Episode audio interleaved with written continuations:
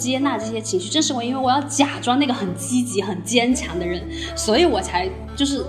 那么多的坑，因为。我总会告诉自己一切都会好起来呀，其实没有。如果我不接纳我那个很负面的东西，我不去看到说为什么我会有这些很负面的情绪的话，我是不可能好起来的。因为那个怨恨就一直在，就好像 就好像我觉得离婚了这个事情总算是结束吧，没有啊，因为你在那个痛苦的情绪没有消失掉之前，是永远走不出来的。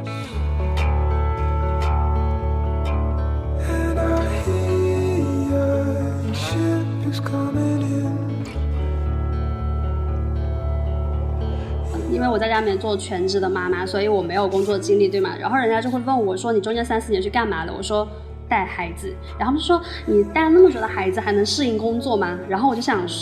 我当时没有现在这么硬气。如果我现在这么硬气，我就会问他：“怎么了？你们带你们的工作是需要会飞吗？跟带孩子有什么关系呢？”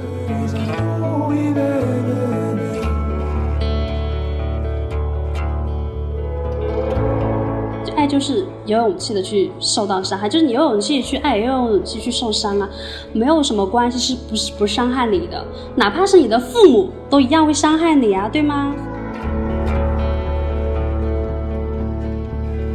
？Hello，大家好，欢迎来到第二十七期的沃朵鱼命播客，我是 Fleur。这一期呢，我们的嘉宾是 Lola，她是一位性教育工作者。玩具测评师，也是一位情绪教练。那假如说你没有听到过劳拉的话，也许你听到过 Nancy 罗南希。他们两个其实是一起创立了 My Body Knows 这个品牌，专注帮助大家去开发我们的性潜能。嗯，那虽然其实提到了很多次性教育，这一次的播客我们俩聊了一个稍稍不太一样的话题。是这样，因为我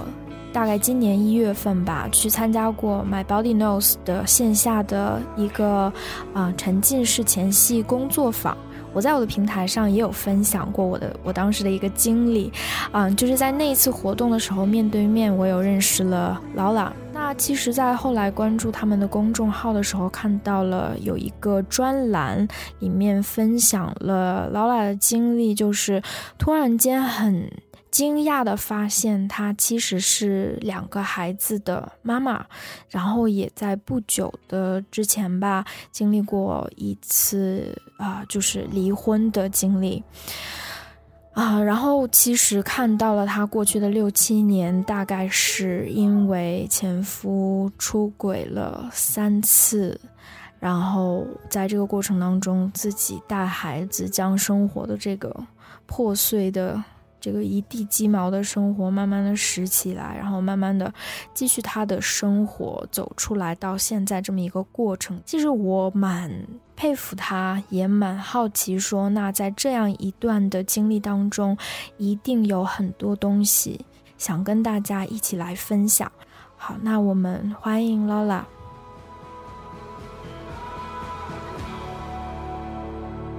后后来参加了工作坊之后呢，又看到，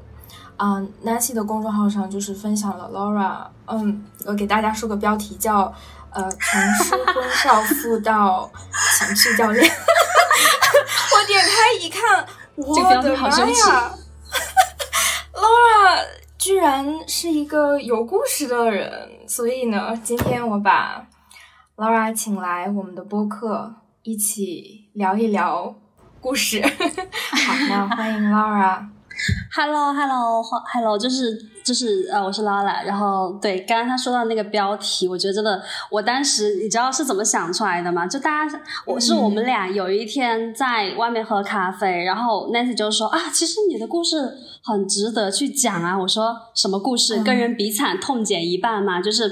把我的那些惨事说出来，大家会比较快乐嘛。他说啊，不是的，就是会觉得说有一些部分，那些反思跟那些察觉是很对他人来说可能是会有一些帮助的。我说哦，好啊，然后就说要不然你做个直播吧。我说哦，可以啊。我说那我们的 title 怎么起？他说嗯。失婚少妇，然后我就想说，这个话题跟我们这个行业一搭配，简直让人就是浮想联翩。然后后面他就说，呃，可以就是从失婚少妇到情绪教练啊，因为我原来做过一期直播线下的分享，写的是说从良家少女到那个情到那个玩具达人吧一类的，所以就沿用了这个句式这个样子。然后对，就是很高兴来到这一期直播，这也是我第一次参与这个播客的录制，感觉很兴奋。从我的这个声音当中感觉到了很激动，对吗？对 对，嗯。然后就是就是很高兴收到这样的邀请，然后我也会跟大家分享一些我的故事，反正知无不言 这样子一类的，反正就是对，嗯，对，嗯，对，就是我还蛮感谢，就是 Laura 能在平台上分这么这么真诚的去分享吧，我觉得，因为我看过你的故事嘛，嗯，故事很长，经历很多。细节也很多，我觉得从一个当事人的角度，我是很容易被拽进那个故事里面的。我其实很容易感受到你就是作为当事人你所经历的，嗯，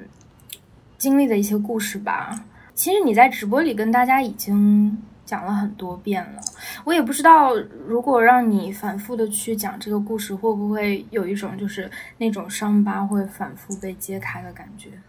哦，我觉得你就问的这个问题真的非常好，是为什么？是因为，呃，我原来的时候，其实我的这个事情，我只会跟我的同事啊，还有就是我只能就是身边比较亲密的朋友去。分享或者说我的案主，为什么？是因为很多时候会发现，嗯，大家都或多或少会有一些状况出现，然后就是我刚刚提到的，跟人比惨痛减一半。那我的故事其实是我朋友当中比较惨烈的。然后当我跟大家说的时候，大家就会用一种本来还是挺沮丧的，然后就会发现啊，也没有那么差了。然后就是我一开始都是会只跟身边的人分享这件事情，然后到了后面的时候，就自从我们要决定要做这。直播的时候，视频直播去讲我的这些呃每个阶段的察觉之后，我就会发现说，哎，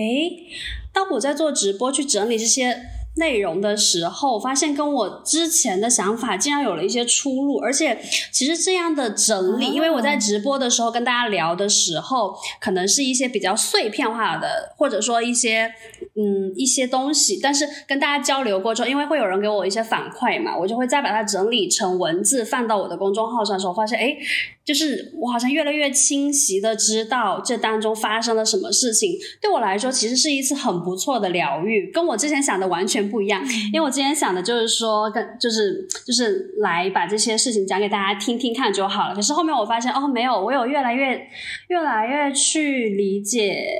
理解当时的我做的所有的选择，包括我常常会跟我自己的案主说，我说。我说，你们要把对他人的那个宽容和对他人的善良多放在你自己身上，你的痛苦就会减少很多。我觉得原来那句话是一个是一个工具式的一个表达，当然我自己是是认可这句话的。可是我当时更多是为了为了让我的案主能够放下那些东西。可是我发现了，在这个整理的过程中，我反而很身体力行的、很深刻的理解到了这句话，就是。更加理解我自己，把对别人的善良跟包容用在自己身上这件事情有多么可贵，这样子，对，所以我就会觉得说，好，每一次我都要很自豪的说出来，这样的话，就是有很多人可能跟我有类似遭遇，会觉得不好说的时候，也许他们有一天会想到说，哦，其实当时劳拉说这句话的时候，他也没有觉得有怎样啊，那或许我也可以做做像他一样的事情，这样子，对，啊，好棒，谢谢 Laura，那。那其实我是想回头把就是你们公众号的那个故事链接也贴到播客里面，然后大家可以详细看。那今天那就给可能不太了解你的听众们简单的介绍一下，可能你是怎么样变成你今天的这个你和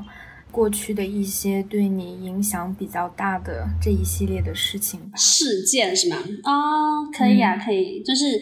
啊，不过这故事真的有点长，我觉得可能要简单的聊一下哦，让我梳理一下这个事件。呃，我自己本身其实我本来做的只我们现在我现在做的行业是一个性教育的行业，可是我在很久之前，我想想，呃。我在之前六七年前其实不是做这个行业的，其实我当时在，我做了银行的大堂经理啦，然后做了一些国家电网的那个职工，就是你看着就很正儿八经的那种人，你知道。然后后面为什么后面呢？就是我跟我的初恋结婚，然后我们俩其实是在上学的时候认识的，后面在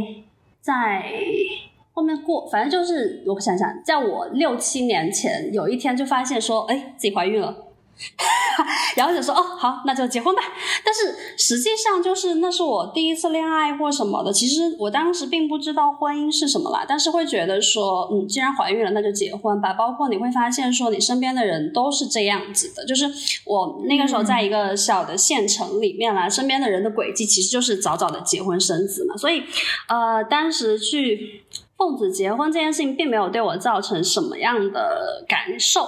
反而是在结婚之后，我在结婚之前其实会觉得婚姻是件非常简单的事情，就是简单到就是会觉得只要我们两个人过得开心就好了。可是发现结婚之后发现不是这样子，就是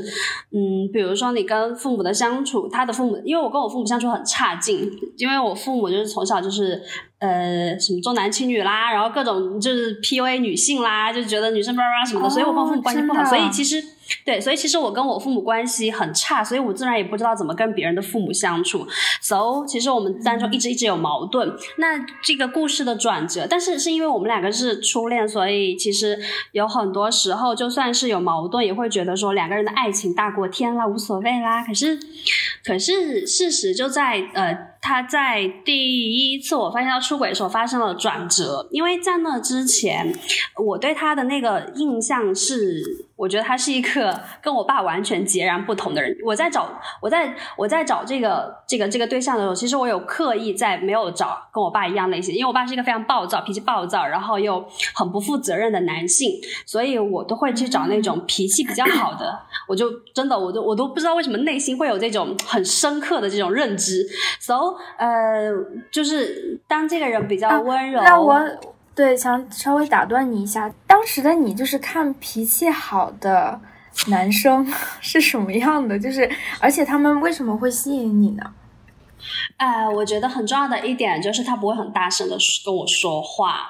或者说他不会去一直评价我，因为，呃，我就会，呃呃，这一点其实对你这一点问的好，是为什么？是因为我一开始没有发现我有这个模式，就是。就是我不喜欢那种很凶的男生，很大声的男生。我是在，我是在后面的时候，就是我呃搬出来之后，我不是去跟别人合租的时候，我的室友她有一个男朋友，也是那种跟我爸差不多，就是脾气很暴躁，说话又很大声那种男生嘛。然后我就会发现，我有一天晚上做做梦梦到了那个男生，然后那个男生很凶，跟我讲话叭叭叭的时候，然后我第二天就感觉很沮丧。然后我不知道为什么沮丧，这个时候呃，Nancy 有问到我说我最近状况有点问题，然后我就说对，他就问我为什么，然后我们俩做了一个小仪式，就是他在引导我进入那种催眠的状态，看到我发生了什么，我就发现我有把我们室友的那个男生带入到我爸的情境里面去，就是我会觉得那种类型的人都很可怕，我会很烦躁，我会觉得我都是有受到伤害的那个状态，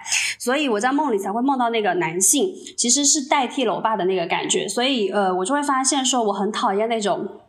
脾气很暴躁的人啊一类的。然后我当时挑选脾气好的男生，就是他会温柔的跟你对话，温和的跟你讲任何事情，然后也就是大家所说的那种杀不死的羊，就是永远都是那种温温吞吞的样子。对，然后，然后哦，然后呢，我就我哦我我我可以继续我刚刚那个部分吗？OK，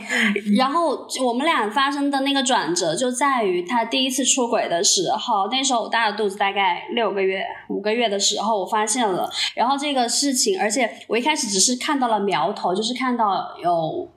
他有一直就是，比如说半夜的，就是不管什么时候都带着手机啦，然后半夜的时候在那儿一直开着手机听歌啦，然后总是睡不着觉了，巴拉巴拉，我老觉得他就有有鬼，你知道？后面我就不小心看到他手机，就有看到他跟别人的那个聊天记录，但是属于那种很暧昧的那一种。然后我当时就是一直在查这个女生是谁，你知道，就是出轨第一次完全没有任何经验，就觉得说好，我要查到这个女生是谁。然后对，然后就查到这个女生是谁之后，我大吃一惊，是为什么？因为这个女生是呃我们原来公司的一个女生，因为我们那时候有办了一个公司，然后她是我们公司的那个女生，然后我就觉得很惊讶的那个点在于什么？因为那个女生她就一直在模仿我，就是她的呃朋友圈嘛，她的那个头像啊，她的那些说话状态，就是我在因为我去我一开始没有注意过这个女生，因为我毫不在意她，但我发现是她之后，我就去。他的朋友圈看的时候，我就发现这个女生完全是一个复刻版的我的时候，我觉得很神奇这件事情。然后，嗯，我后面我就跟他说，我就有一天晚上我实在受不了，我就跟他摊牌了，我就跟他说，你是不是出轨了？他跟我说没有。我说那为什么你跟人家发这种消息？他就说没有，只是玩玩而已。我说你真的没有跟他睡过吗？那个时候很在意的一件事情就是你跟他睡过没有？然后他就说没有。你知道我有多天真，我就信了。我说好吧，那你没有睡过的话，那你就。跟他分开吧，你删掉他什么一类的，你去解决掉这件事情。如果你不解决掉是这件事情，我就去解决掉我肚里的胎儿。就是当时是年轻气盛，那个时候大概二十三，对，二十三岁左右吧。然后就会觉得说，其实当时是看宫斗剧看多了，就是不不会去理解这个，不会去理解这件这个是一件什么样的事情，只会觉得说。我不想要被做那个被抛弃的那个人，然后我会觉得我是我是可以控制这个局面的，我要做赢的那个人，所以无所谓，我我不管，就是如果你不解决到他，我就解决我自己，我就觉得说我说出这这些话一定是能恐吓到他的，so 他就 OK 了，就把这个人删掉了。可是这个事情并没有停止，我后面又陆续发现他两次出轨哦，然后我就发现我一次比一次更加绝望，是为什么？是因为我每一次的那个处境不太一样。我在第一次跟他发现的时候，那个时候我刚刚我还在。工作就是那个时候，我虽然大着肚子，可是我在工作。我第二次发现他出轨的时候，我的小孩已经一岁了。然后那个时候我已经是个全职妈妈了。然后全职妈妈就是你整天只有照顾小孩，你跟外界是隔绝的，所以会感觉到非常的绝望。你在第一次如果很有底气，那是因为你觉得你还有工作吗？你还有一个赚钱的能力吗？所以你觉得不 care 这个事情，包括会觉得说小孩没有出生，所以你现在还是一个人，哪怕他只是在你的胎肚子里，可是他已经。它它也不算是一个完整的生命体嘛，所以其实没有那么多的那么多的牵绊。可是，在第二次的时候，你就会觉得哦，这是太难接受了，因为你会觉得说，你为这件，你为这段关系，你有我有放弃掉我的工作，全职在家里面带小孩，然后我也很久没有出过门了。然后在那个时候，你知道，小朋友出生第一年是非常难带的，就是。一直都睡不好觉什么的，所以就是整个过程其实很压抑。那段时间就是觉得整个人的那个人生支柱是没有的。如果说之前有那个人生支柱，那是因为你可以养得活你自己也好，你没有任何的负担。可是在这一次就开始觉得说事情变得很不妙了起来。嗯，然后这一次的时候，我本来想要我。就是我每一次出轨的第一个念头还是说我要离婚啦，可是没有，我都没有去做。然后在第二次出轨的时候，虽然感觉到痛苦跟绝望，可是也没有怎样。是为什么？是因为在这一刻的时候，我开始怀疑我自己了。就是我不知道，如果我跟他离婚的话，我能不能一个人好好的生活，以及我不知道我的小孩要怎么办。我觉得最深刻的那个点，可能是对于自己的那个无能，然后你又不想要承认自己很无能这件事情，so 就把所有的。东西都怪罪在他的身上，就会觉得都是他毁掉了我。所以在第二胎的时候，感觉非常的虽然痛苦跟绝望，可是是那种我不知道要怎么办。然后这个事情有没有人可以出来替我做主呢？所以我在第二次的时候就尝试着去跟我的父母父亲去沟通这件事情，因为我始终会觉得在这种时候要有一个人站出来的。然后尝试跟我爸说。然后我爸那个时候自己状况也不好，然后我就跟他说这件事情的时候，我本来是想要跟他很明明白的讲这个事情，可是我没有讲出来，我只是问他你最近过得怎样，他就跟我说还不错，我就跟他说我决定要离婚了，嗯，我觉得我到今天这个地步，全都是因为我自己呃没有去面对很多事情，所以我很希望你可以去面对，你可以。勇敢一点，去面对很多事情，不要再像你之前做的那些事情一样了。因为我爸当时也发生了很多状况，我爸当时跟我说：“好啊，好啊，好啊。”他就问我：“你发生什么事了？为什么要离婚？是不是他做什么对不起你的事？”然后我当时就说：“哦，没有，我说只是我们俩关系不好，因为你知道我就是死要面子的一个人。” so 就这个事情很神奇，就是这个事情我跟我爸说了之后，我本来已经打定决心要离婚了，然后发生了什么事情呢？然后没过没过几天，就是我一个公安局的同学给我发消息，他说我爸被抓了一类的，就是我爸吸毒，然后我当时就深呼吸，然后当时那个内心的感觉就会觉得，哦，我身边没有一个男人是靠得住的，是这种感受。呃，然后后面这个事情是怎么解决的？是我哥他去从中撮合了，就去威，去威胁他，就是说怎样怎样一类的。我哥也是一个祖传渣男来的，所以呃，OK。然后我哥从中做了和之后呢，我就觉得说，好吧，这个事情我既然没有更好的选择，这件事情我决定就先这样了。这个事情我决定就先这样了，然后呢，我就继续在一起。然后，嗯，因为我们还是初恋嘛，所以其实后面我们的关系有一些缓和。大概过了一两年之后呢，我又发生了第三次 发现这件事情。我在发现第三次的时候，虽然那个感觉还是很痛苦，可是我发现我比前两次冷静了很多，就是。那个冷静的那个点在于，我出门就是我当天发现的时候，我感觉很难过，然后我在马路上哭哭哭哭哭，然后哭到我觉得我都要被车撞死了，因为就是你知道，就是整个人就是有点看不清楚路的时候，然后在那个我就突然间在一家店门口停下来了，停下来的时候有看到一个玻璃的镜子。然后我就看着那个镜子里的自己，开始在想：哎，这个人竟然是我吗？因为我会觉得你，就是你听我这个表达，你就能看得出来，我平常是一个好胜心有多强的人。然后我就会发现，哎，为什么镜子里那个自己看起来是非常的颓废的？因为就是发现衣衫也不是很整齐啦，然后整个人状态你就知道，就是如果这个时候我的头上有一个那种电量能量条的话，应该就是那种灰色的。非常灰的，就是你完全看不到电量的那种感觉。然后我就在呃，就陷入了那种迷思，就是是不是我的问题，是不是我不够好？因为我就会觉得说，这样状态的呃自己是我都不喜欢的，那别人为什么会喜欢呢？然后我就开始说好，这一次这件事情我要停在这里，我要我要真的去做一些改变，我不想要再躲起来了。于是我就开始去运动，然后去运动的时候，就大概就我花了半年时间减了三十斤，然后就是经常，然后你知道，就是那个复仇。的快乐就是这样子，就是你会你会有那种你会有那个驱动力一直驱使着你，因为你会会一直告诉你自己，你不要再回到从前那个样子了。So 就是这样子过了之后，没有想到就是呃我在半年之后的确瘦下来了，然后也变回了我原来就是很有精气神的样子。可是其实那个内心的那个伤口是很痛苦的，因为你发现嗯发生了，其实你跟别人的那个婚姻不仅仅是因为只有出轨啊这种比较大的事情，其实还是有很多很细。细碎的事情一直在消耗着自己，包括你会发现这件事情如果一直一直在重复的话，就会感觉我好像一直卡在了里面，我没有出来了，我好像也不知道自己要干什么，因为你没有工作嘛。然后那你的生活其实只有小孩跟家庭的时候，你整个人，然后你周围接触的人也是那种妈妈呀，没有什么别的独立的人的时候，你是完全靠自己是走不出来的。也许是可以做一些改变，比如像我，我去做了呃运动，可是事实上我的那个心境并没有。改变过来，所以我觉得他对我的帮助就没有特别大。于是我就开始尝试说：“OK，我觉得我现在可能要去改变的是，我要去工作跟去赚钱这件事情嘛，然后就开始去工作。其实没有想到，再过半年之后，就发生了一件更大的事情，就是发现说，呃，我的前夫他有借了非常多高利贷的钱，然后那个时候那个公司运转已经不行了，但我完全不知道，也是突然间一夜之间，他告诉我说他欠了好很多钱，然后包括我的名下，他去贷了非常多的款，然后。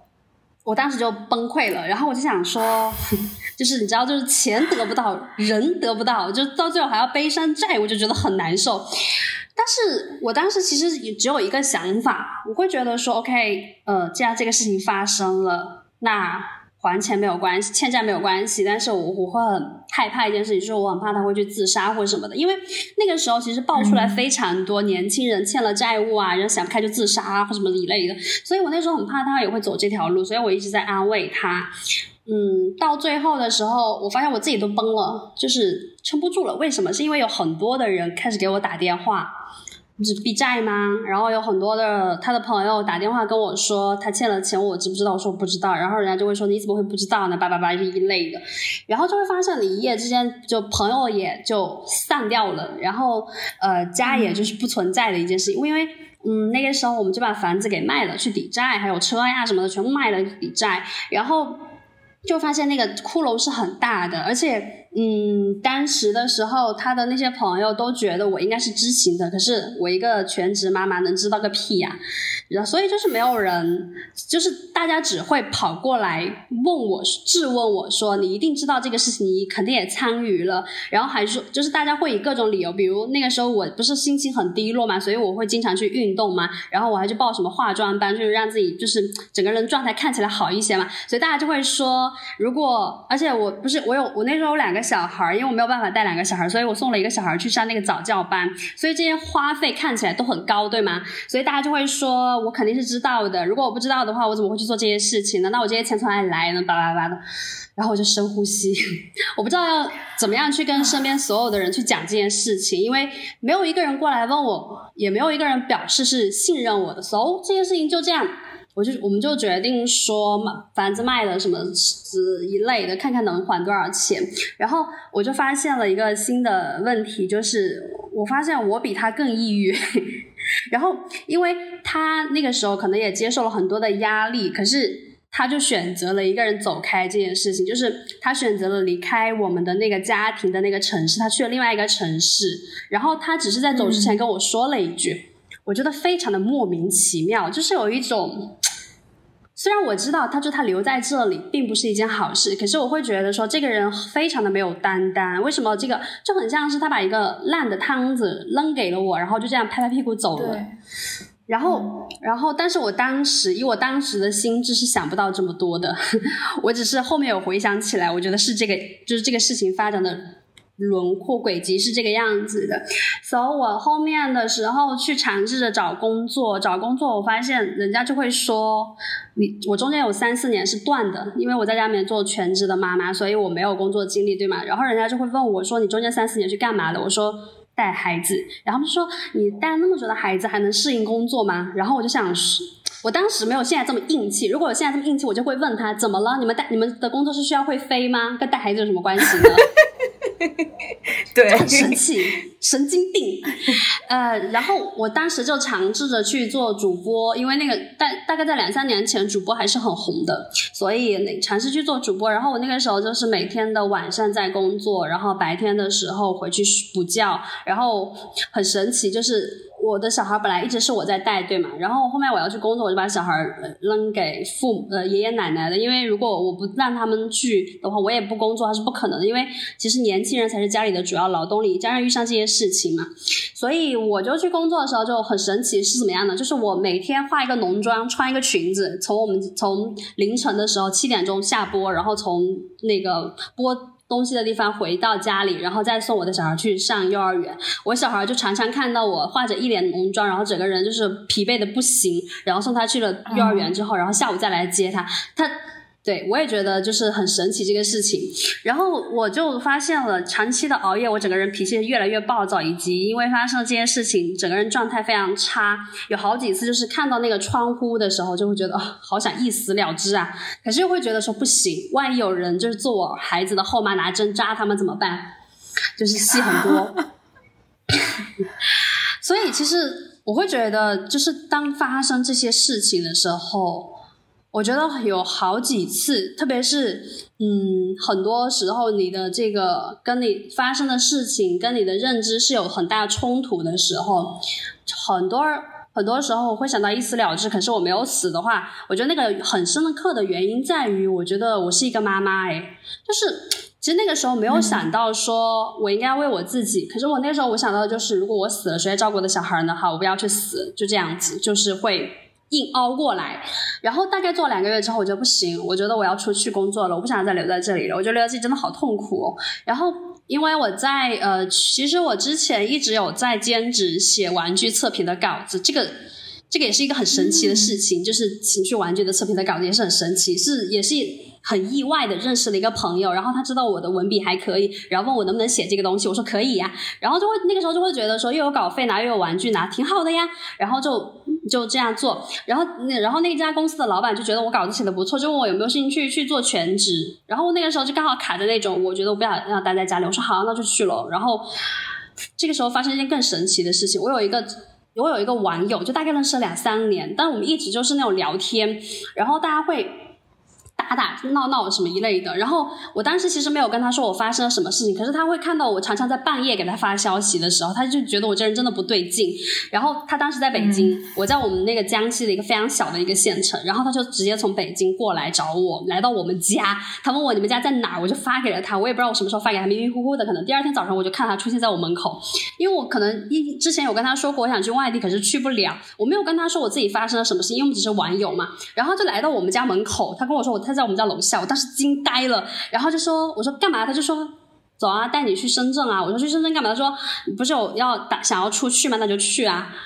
”我说：“可是我，可是我没有做好准备。”他说：“要做什么准备啊？”然后我想说：“好吧，既然你人都来了，那就走吧，那就跟着去吧。”然后他当时还帮我买了票，你知道吗？然后把我送去那个公司，因为他自己本身是个 HR，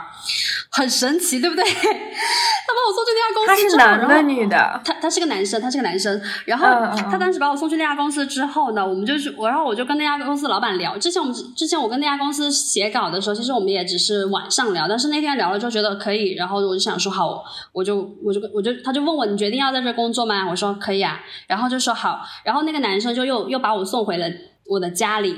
然后他就再走掉了，然后他就跟我说，他说。他当时就是跟我说：“如果你决定要出去的话，你就出去啊！你如果你留在家里面很痛苦，你干嘛留在家呢？”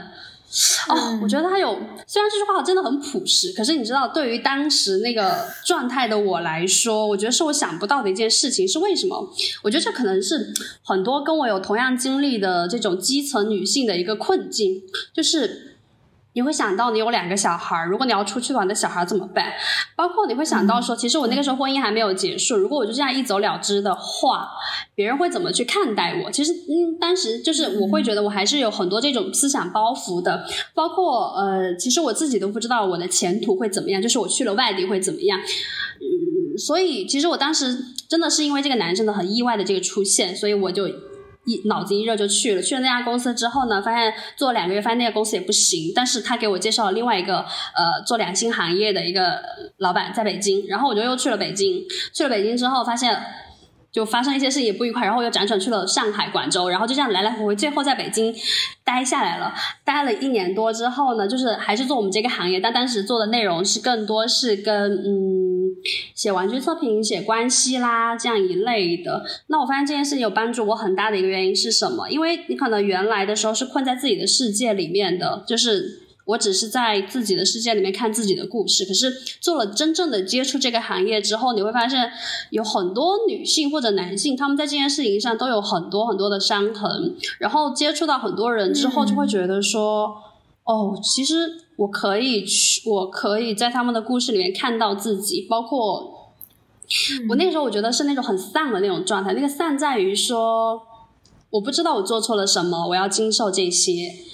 然后，所以那个时候，我会觉得我更多的时候是那种在很勉强的求生，就是只要能让我先活下来的话，那就先这么干着吧。就是对任待对待任何事情的态度都是这样子的。但是在后面的时候，在这家公司终于工作不下去了，因为我觉得我前老板是一个非常深度 PUA 的人，他有点让我联想到了我爸。然后我就后面的时候，我就决定说换一家公司，我想要回南方，因为我觉得北方真的待的我很不适应。我觉得北京是一件非常荒凉又没有人情味的地方。然后我就想回南方，这个时候就很神奇。我我跟 Nancy 实际是在我们这个行业的一个展会上认识的。然后我们当时只是交了微信，但是没有聊过天。我想要回南方的时候，我想到了 Nancy 在深圳嘛，然后我就想说，哎，聊聊看看有没有一些工作的机会这样。结果没想到大家就聊了，其实我们之前真的没有聊过，但是我们在电话语音聊了几次之后，不知道为什么，我就是有一个很深刻的想法，我就觉得，我觉得，我觉得他能帮助我，很神奇一件事情，就是冥冥之中吧。我那个时候其实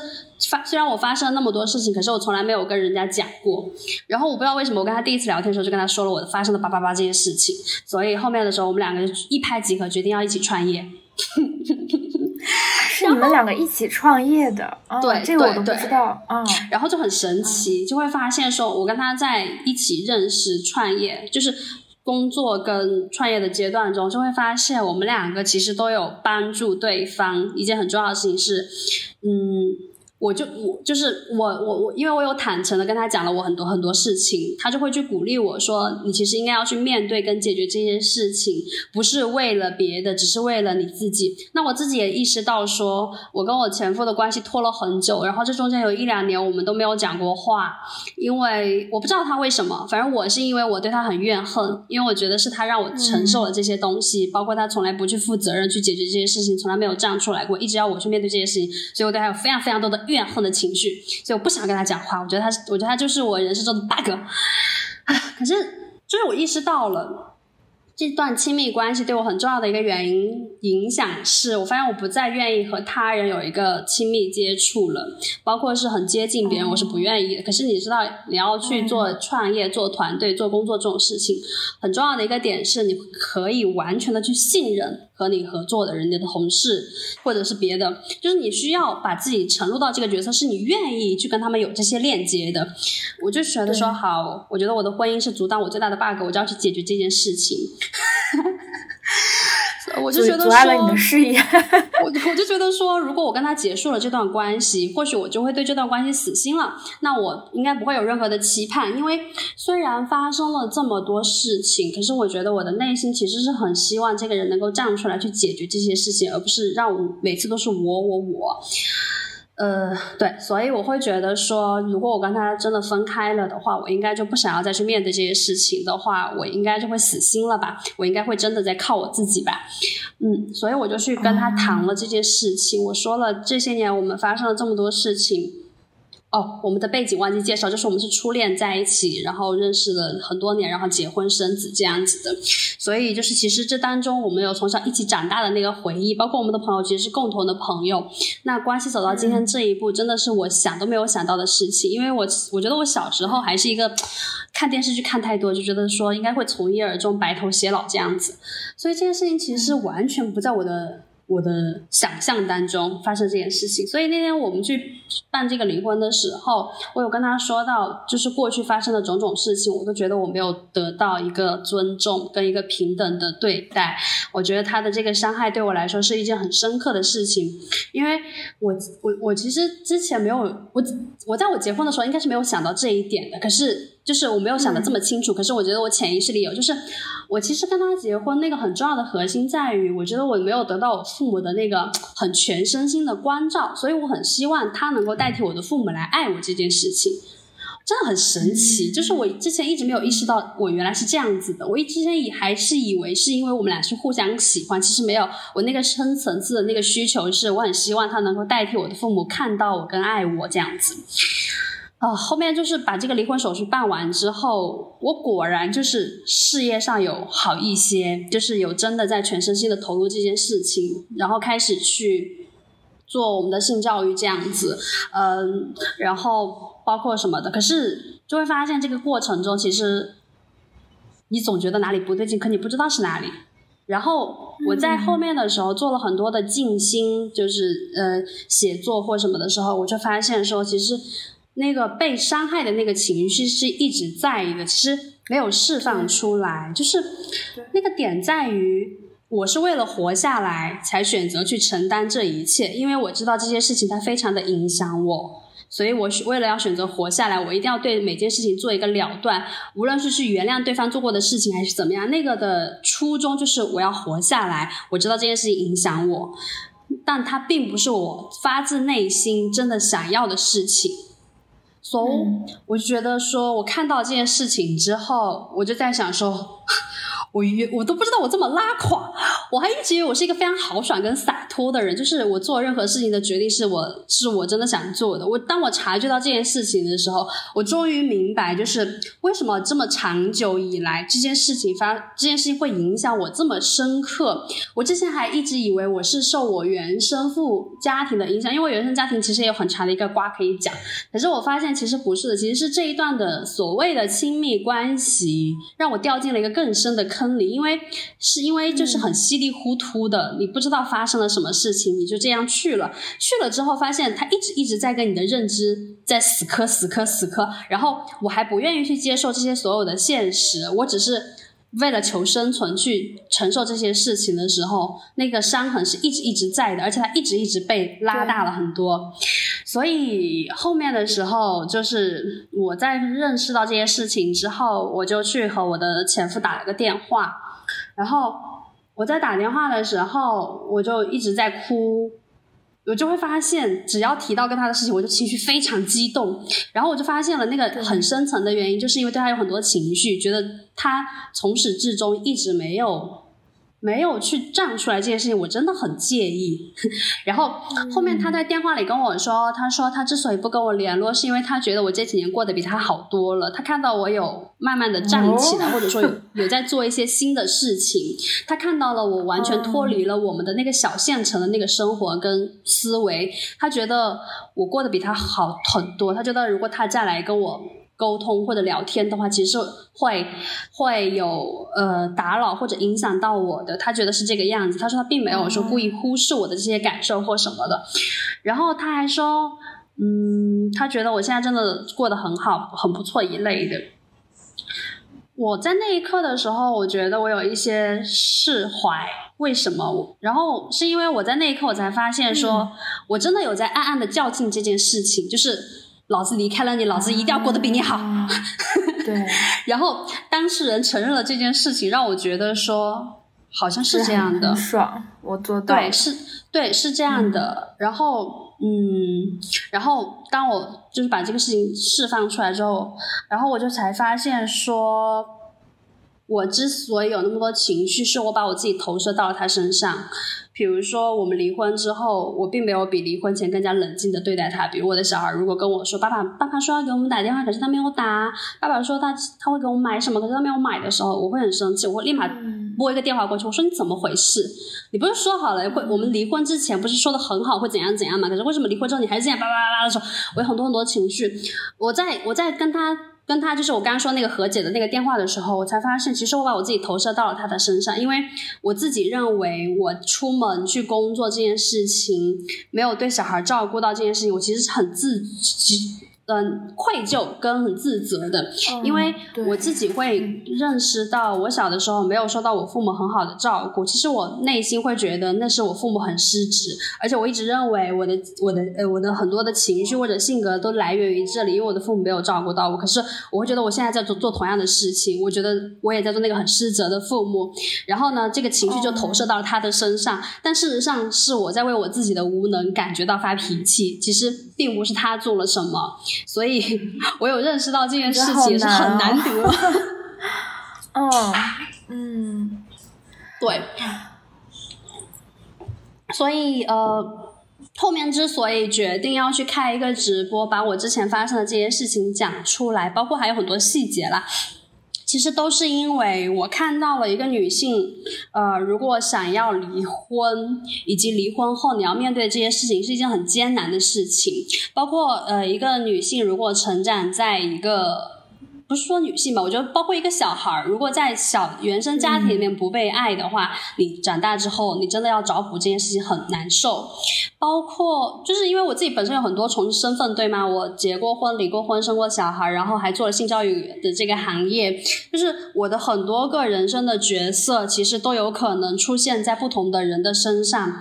所以就会觉得说我去分享这些我自己的故事是很有。也不是说很有意义，就是有可能会让别人看到新的可能性，在他有一些挣扎的时候，他在决定做做一些决定的时候，可能我是可以帮助我的那个故事是可以让他看到，他也许也可以选择这样子，因为就比如说我我刚有说我是从一个非常小的县城出来的，其实在我如果如果很多人会觉得说把把孩子扔掉你出来工作这件事情，在一个小县城里面是非常。很难接受，或者觉得是一件很难听的事情。但事实上，就是如果你过得不好，你的小孩一定过得不好。而且，小孩其实他最重要的是生活在一个有爱的氛围里面。你你的爱在哪里，他的家就在哪里。所以，其实我有觉得说，当我离开了那个旧的环境，走到了一个更加包容的环境，以及你身边的朋友真的是能够很给到你很多爱的支持的时候，你才有可能从那个困境当中。想要变好，因为如果你生活在我的那个小县城里面，其实你是没有一点一点那个能力，想一点那种动力去变好的。因为你身边的人都会劝你说，这样的日子，这样的日子没有关系啊，你总要守着你的小孩吧，你总不可能就这样一走了之吧？嗯，没有关系啊，就是家不能拆散啊，这种婚怎么可以离呢？就是他们肯定都是这样的，你知道吗？所以。嗯，所以我我自己是能很深刻的感受到一个女性要在这个当代很自由的生活有多么的不容易，所以我非常愿意去讲述这些事情，去鼓励他们。包括我我刚出完一篇稿子，就是说就是说比起去处理你的呃，比起去处理掉你的这段关系，我觉得更愿更重要的是去处理掉你这些关系中的伤痛这些情绪，因为因为很多人他们不愿意去做很多的决定，是因为他们沉溺在那。那个情绪的痛苦当中，可是其实那些都是假象。如果你能跑赢你这个情绪的话，其实你的痛苦就会减少一半。我就会去鼓励他们把他们的这个情绪去面对它，你就会去做很多你真的想做的那个决定了。对，哇！我发现我大概一个人就是讲了四五十分钟故事吧。我觉得你好像好像就是也很用力的把。重要的情节和细节放到这个故事当中，但感觉好像还有很多很多可以表达的东西。觉得有看到。我刚我刚开头还说，我说我想简单的说一下，可是我也没有想到，我大概讲了四十五十分钟。嗯，其实这些你讲的这些东西都是，我觉得都是不能被省略的吧？就是可能听起来会比较的。嗯，比较的就是细节，这种能感觉到很多瞬间、很多细节，对你来说都是有非常非常巨大的影响，就是有很多很多重要的转折点在里面。啊，对，包括其实我会觉得说，嗯，我我有的时候会在思考一件事情，就是。你所做的每一件事情，就是呃，就是你的过去不一定影响你的现在，但是一定会影响你的未来。是为什么这样说？是因为我看到了大家总说你向前看啊，你要积极一点，你要正能量一点啊，世界就会好起来啊什么的。我觉得这些都是正确的废话。因为我觉得其实没有没有人想要不积极，没有人想要不正面。可是没有人，可是我会觉得更重要的事情是你真的去接纳你的情绪，跟你所有的嗯认知。为什么？因为。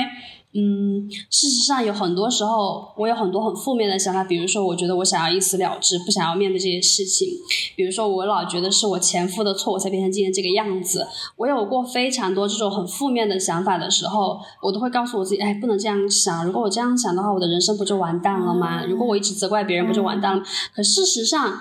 这些正是因为我不接纳这些情绪，正是我因为我要假装那个很积极、很坚强的人，所以我才就是。那么多的坑，因为我总会告诉自己一切都会好起来啊。其实没有，如果我不接纳我那个很负面的东西，我不去看到说为什么我会有这些很负面的情绪的话，我是不可能好起来的。因为那个怨恨就一直在，就好像就好像我觉得离婚了这个事情总算是结束吧？没有啊，因为你在那个痛苦的情绪没有消失掉之前，是永远走不出来的。如果你不是真，如果我不是去后面打了这个电话去跟他说，他跟我说他看到我过得很好了，他跟我说他不是。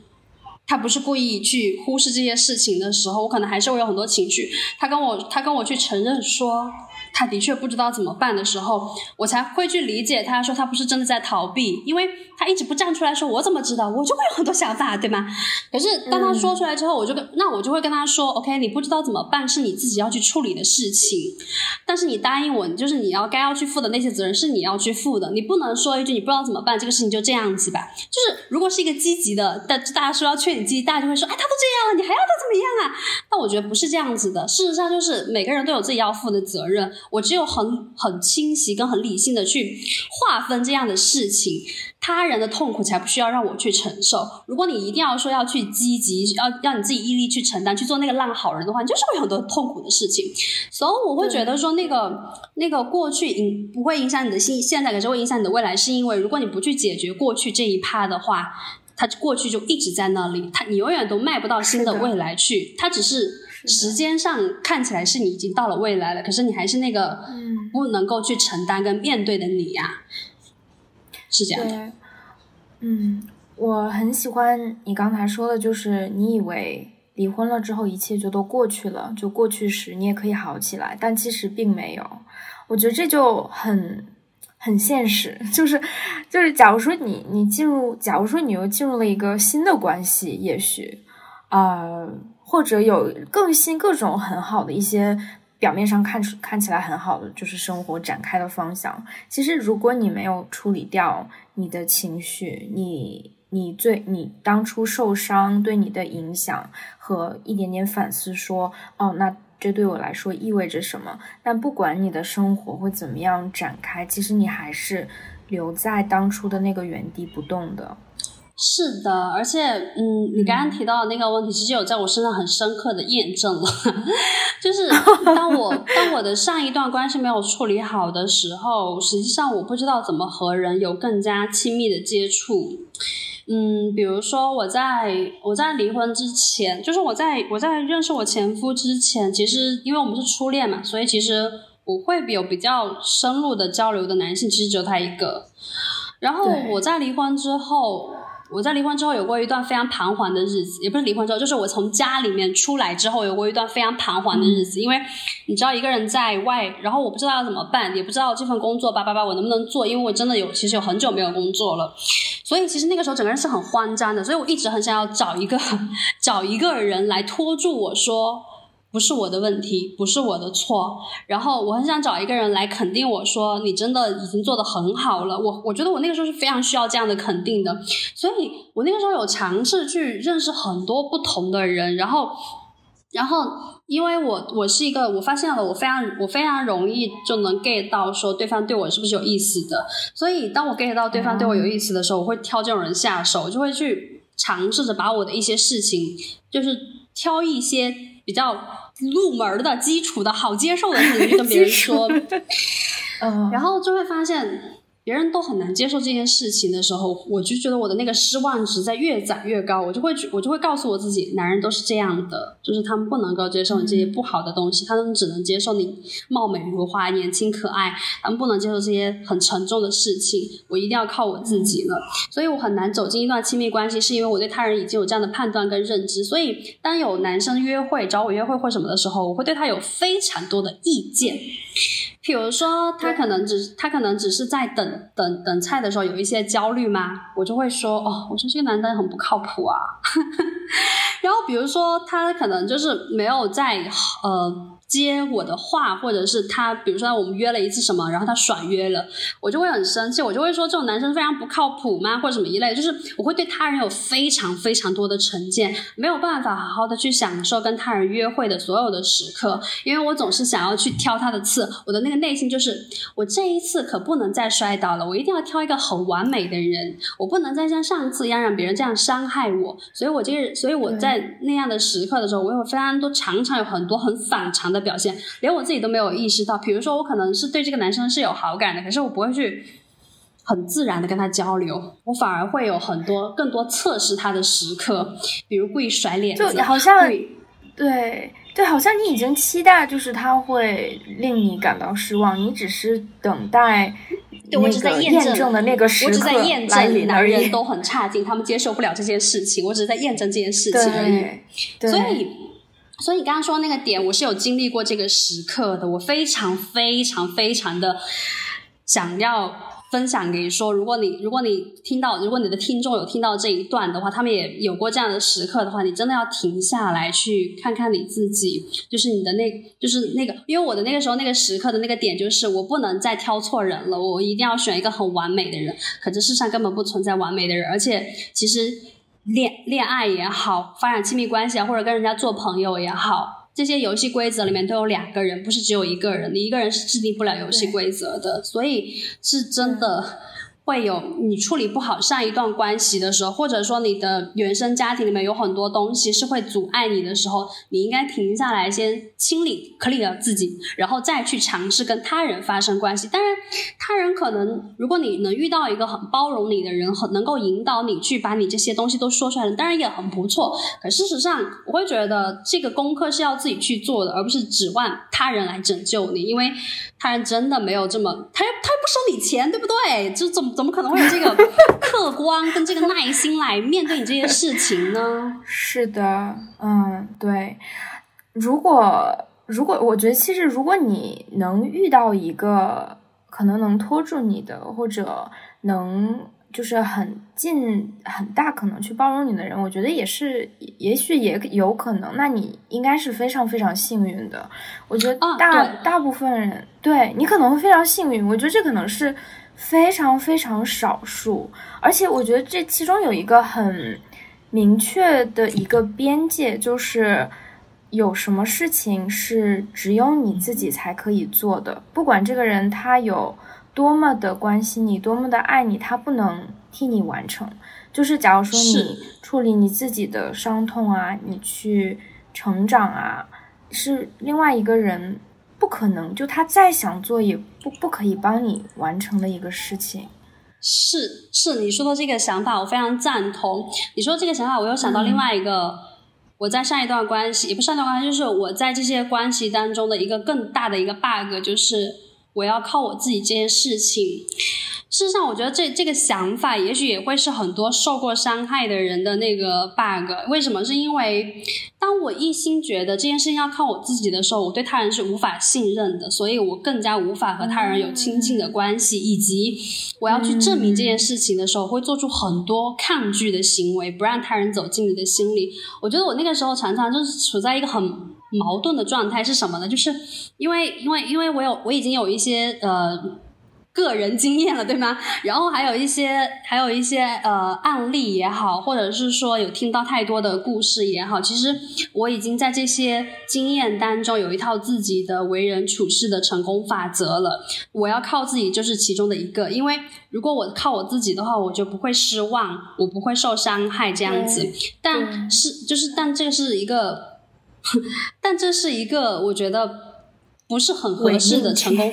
成功法则。为什么？是因为人的人对于未来，人对于一件事情的判断，其实是来自于过去的经验。我要靠自己这件事情，也是来自于过去的经验。可事实上，就是你在那里，你在那个地方摔倒，其实只是因为摔倒了。没有什么，你今天就是没有什么原因。你很多人就会说啊，都怪我今天要出门，所以我在那里摔倒了啊，都怪我今天要选择这条路，所以我就摔倒了啊，都怪我自己不小心，所以我就摔倒了。很多人就会觉得说都是我的错，所以我才会摔倒。就是在感情中受伤也是一样的。但事实上，摔倒就是摔倒，你走别的路也会摔倒，你明天出门还是会摔倒。如果你接受摔倒只是摔倒这件事情，你就不会想着说都是我的错，我一定要靠我自己了。我觉得这是一个。很多人很容易陷进去的陷阱，因为不能够很把对他人的包容跟善良留给自己，总是对自己有太多的责备，对，所以就会成为这样的一个一个一个一个死循环。有 no，我会觉得，我会觉得，我我要靠我自己的这个概念是我在什么时候呢？嗯，是我在我在两年之前我去上了一个课程，当我发现我的成功法则是我要靠我自己不会失败的时候。我就发现我对他人无法信任的时候，我就开始尝试着去做一个实验，就是我在和别人约会的时候，我会去看看有哪些时刻是我对他人有很多意见的时候。当我对他人有意见的时候，我就会告诉自己：“OK，现在看到了吗？我又对他人有意见了。那这是我的故事吗？还是真实发生的事情？就是去做一个这样的分析。就比如说我之前。”就比如说我之前去看到别人，比如说我们约了十点钟见，然后对方十一点钟才出现，或者他不回电话或者什么的时候，我脑海中出现的那个故事就是：我被抛弃了吗？他出轨了吗？他是不是不要我了？他怎么回事？叭叭叭叭叭叭，就是有很多这样的情绪，因为因为这些事情在之前我的过去里面出现过，然后当我出现这些经验了，就会告诉自己，等一下，这是故事，真实发生的事情就是这个点了，他没有出现。仅此而已，然后等如果等他就是等他有有联络上我了再说，再去看这个事情是怎么回事。那可能过了半小时一个小时，对方就会打电话来说：“哦，不好意思，我睡过头了，或什么一类的。”OK，那就是睡过头了。不要去对他人有任何的评价，是为什么？因为其实你对他人的那个任何评价是你自己投射给他的。我会就是如果比如说啊，这人怎么这么不守时，很不靠谱，叭叭叭，他以后一定会叭叭叭叭叭，就是这就是对他人的那个很多的评价。其实。谁不会犯错呢？那你自己，如果你迟到了，你怎么办呢？那他人也会这样认为你，你怎么办呢？所以其实对他人的那个评价是让自己感受到痛苦，还不如就接受说好，他迟到了，OK，那我就会告诉他，我不喜欢约会迟到的人，你下次不要再迟到了，我们可以准时见，这个事情就这样就解决了，反而不是陷入到那个。那个、那个、那个脑海中的故事里面去，然后就会发现去做这个实验很多次以后，就会发现说他人其实没有我想象中的那么差劲。我其实是可以和他人有这个链接的。我不是说一定要依靠别人，但是我们做很多事情其实是需要你和他人的那个桥梁，或者说你和他人去连接，才有可能做成一些事情的嘛。如果你一直靠你自己的话，真是为难自己。是是。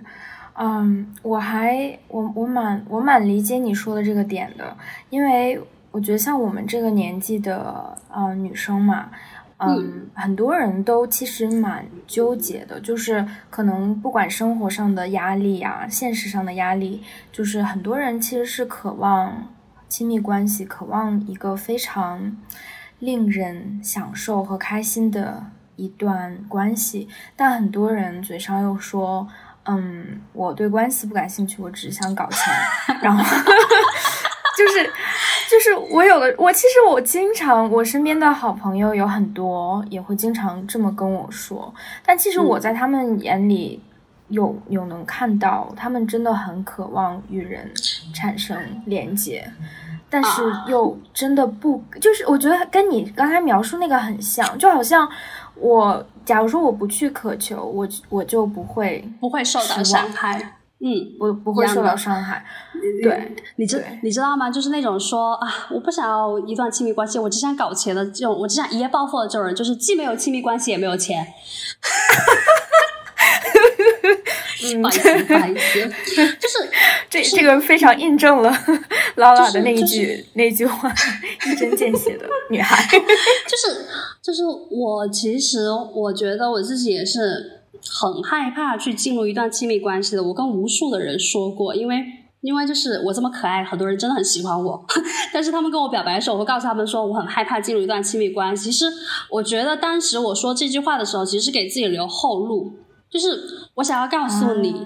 我很害怕一段亲密关系的那个底层、那个潜意识、那个、那个、那个里面的意思，就是说我很害怕，所以你不能伤害我。我很害怕你会伤害我。那如果你想要跟我在一起的话，你不能伤害我。那怎么样才能保证人家不伤害你呢？没有任何方法。就是爱就是伤害，爱就是有爱就是有勇气的去受到伤害，就是你有勇气去爱，也有勇气去受伤啊，没有什么关系是不是不伤害你的，哪怕是你的父母都一样会伤害你啊，对吗？所以这个事情本身也是一个伪命题，就是你就这样想好了，你做任何的事情，为什么你就觉得你不要有那个风险呢？你一定要是很安全的呢？有什么事情是真的绝对安全没有风险的吗？我觉得是因为现代的那个社会给大大家灌输的思维吧，就是有一点点风险就不行，就好像你的人生就崩塌了。可是老师看看你身边，真的有多少事件是你的人生崩塌了吗？没有啊，就是都是你脑海中的想象啊。对，其实我觉得你蛮勇敢的，就是对于一个很害怕受到伤害的人，你要你要他嘴上说出来说我很害怕伤害你，不要来伤害我。我觉得这是一个。很勇敢，需要很大勇气的人，很多人都，我觉得即使在理性上知道，但是他们是做不出来，就是是不敢做的，需要需要勇气。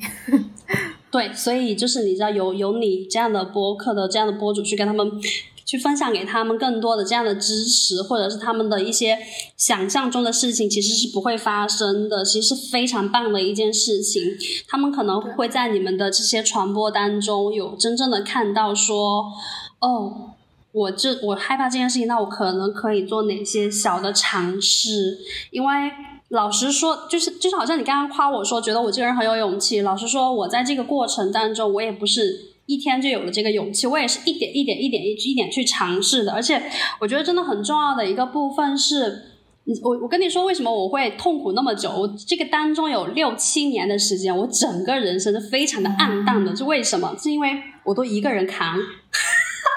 我很好面子，我不愿意让别人知道我发生了这样的事情，所以我没有办法从这个痛苦中出来，你知道吗？因为如果如果你不寻求自，如果你不自救，如果你不寻求外界的帮助的话，其实是自己在伤害自己，一直在消化那些伤痛，因为你没有新的视角。当你没有这些，当你沉浸在这个痛苦中的时候，其实你是没有那些新的察觉的，就是我所谓的那个第三方的视角，就是我刚刚说到那个脑海中的故事跟真实发生的事情是没有这种第三。方视角的，所以我会觉得很重要的一个点是说，你有一个可以去敞开来聊的。无论是像你们这样的播客平台也好，无论是说像你网友也好或什么的也好，我发现我的生命中真是有非常多这样的贵人，在一些时刻出现了，然后他们看到了我那颗想要自救的心，然后他们就搭了一把手，然后就把我从那个泥潭里面一点一点一点拉出来。所以真的非常重要的那个点是在于，当你如果真的感觉到了你很多。感情的伤也好，或者什么原生家庭的伤好，或者是什么别的东西也好，你真的要学会是那个点，叫做向外寻求帮助，这是非常重要的。但是也也不是找那种就是一天到晚怂恿你去干嘛的人，可是是那种你真的内心认可这个人的对你的看法，或者说你只是一次一次的说出来，因为他人其实没有在帮你做决定，你只是在一次又一次的叙述当中去看到我真的想要的东西是什么，以及我为了我想要的东西我可以去做什么，这样一点一。点之后才有可能发生一些改变。对对，其实独呃，就是听到独立这一点嘛，我觉得特特别是作为一个女性，我觉得大家感觉好像已经被 PUA 一样，就是你好像需要独立，独立是好的，嗯，所以我觉得很多人可能在想去寻求帮助之前，会觉得。哦，那这样我是不是就不独立？我是不是就依靠别人了？我要我一定要一个是都自己扛，我才是那个好好的人，我才是那个坚强、勇敢、独立的人。谁不想成为一个坚强、勇敢、独立的人呢？每个人都想。对啊，所以，所以我好好喜欢你的这个这个价值，这个逻辑，去寻求帮助，去去相信关系，去找人帮助。嗯，你你知道吗？就是我常常会在我的，因为我们自己有自己的学员社群，我常常在我们的社群里面看到跟你刚刚说的那句话类似的那种自我 PUA 的男性跟女性，就是我刚刚所谓的那种很正能量、很积极的样子。我一定要做那个很积极的人，呃，我一定就是。泰山崩于面前而不改色，我一定要做到这个样子，我才是一个成功的人。那么这就是这这这是你知道，这是机器人才能做出来的事情。我们是一个活生生的人，就是会有很多的情绪。事实上，你要去做，你要做一个独立的人，跟我去把我的这些。伤痛也好，这些情绪也好，分享给他人其实是不冲突的。你独立的人为什么不可以体现在是我可以独立的完成我的工作，我可以去独立的运动，我可以去独立的做别的事情？但是当我在和他人去分享我这些事情时候，难道不是我也在很独立的去处理我的情绪吗？因为事实上，你跟他人分享又不需要他人给你做决定，其实是你自己在这个叙述当中去做决定，所以你其实还是独立的完在完成一件事情。为什么你觉得？你就一定要是那个一个人一个人一个人砍到底的那种人呢？你知道，就是成大事的人都是让别人去帮他赚钱的，所以大家这个思维一定要转换过来。对，对的，对的。嗯，我觉得，所以，所以其实不管是说我们需要一段亲密关系啊，还是工作上我们需要一个团队一起做啊，还是。我们就是生活中单单的就需要与外界发生联系，跟他人去对话，跟朋友去分享。我觉得这都是啊，好重要，好重要！我觉得这可能是我们最重要的一部分，就是跟别人产生关系。是是，真的是这样子的。我我觉得以前我也是一个不会去信任亲密关系的这种人，因为你知道，就前面受了一段这样的事情之后，会再去信亲密关系是有鬼出的，就是不怕死嘛。呃，可是你知道吗？就是。我很想要分享的那个点是，我真的在我身边的朋友的身上感受到很多爱跟支持这件事情。我以前也会觉得说，那个亲密关系是仅限于和伴侣之间的，可事实上不是诶，我就会觉得，我真正感受到的那个支持，都是从我身边这些朋友身上得到的。比如我有个朋友就很会做饭吃，然后就老给我做好吃的，我每次吃到他做的饭，就会觉得啊。我又活过来了，就是会觉得说有很多事情其实没有那么惨。然后，比如我的同事。呃，我有一个同事，他当时刚来我们公司的时候非常怕我，因为他觉得我 说话很犀利，常常被戳中，觉得很痛苦。嗯嗯。对，可是他在后面，我给他做了一次那个爱抚疗愈，就是我们有个项目是爱抚疗愈之后，他说他在那一刻感受到，其实我是一个很温柔的人，他感受到了我对他们其实有很多的爱跟支持，而且他会发现我说的那些事情是真的，我说的他那些不足是真的，然后。他就他就在那个之后，他对我也是，他会尝试去接近我，就是他会就是各种来夸奖我，因为你知道，我也现在这种很矛盾的时候，其实也会需要很多这种鼓励的。可是我之前听到人家鼓励我，我老觉得人家就是在社交礼仪，比如人家夸我很可爱，比如人家夸我很漂亮，我老觉得那是社交礼仪。可是，在真诚的接受到了你身边这些人对你的这种支持的时候，你会觉得哦。对啊，是这样子。我身边的人，他们都有在，比如他们在夸我，他们有在呃带我去玩儿，他们有在很认真的听我讲话，等等这些很小很小的事情，其实那个才是很很很真诚的一个支持。我会觉得在这些。爱当中，包括我们有一个占星老师叫 Rivati 嘛，那个我跟你说很神奇的一个点是，其实我的很我我觉得我从小是一个比别人敏感的人，我一直觉得这是一个坏处。为什么？因为比别人敏感意味着说你很容易受周围的事情的那个影响，而且你很容易发觉在场的有人对你是不满的。主要是发觉到了这一点，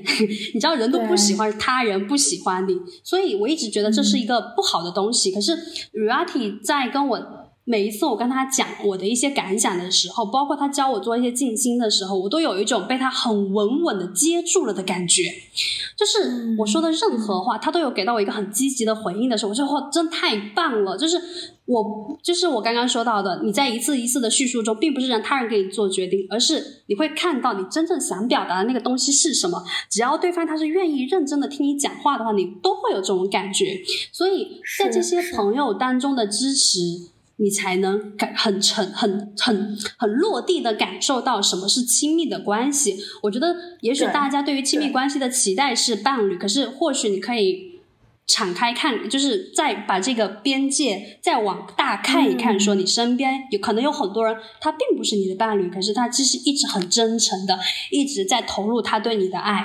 就是当我发现发现这件事情的时候。我才有那种我一定要我我想要那个变得更好的那个动力，因为我也很想用我的这些故事吗，我的这些想法吗，去影响到我身边的人，或者是我的一些听众啊，我们的一些用户，因为因为很因为他们。可能也处在这种无法去很精准的表达自己感受的时候，你知道，我反正起码我会看到的是，我们的女性用户很少去表达自己的感受，永远都是男性说什么，女性开始反思我是不是有问题。可是当像我这样的人出现的时候，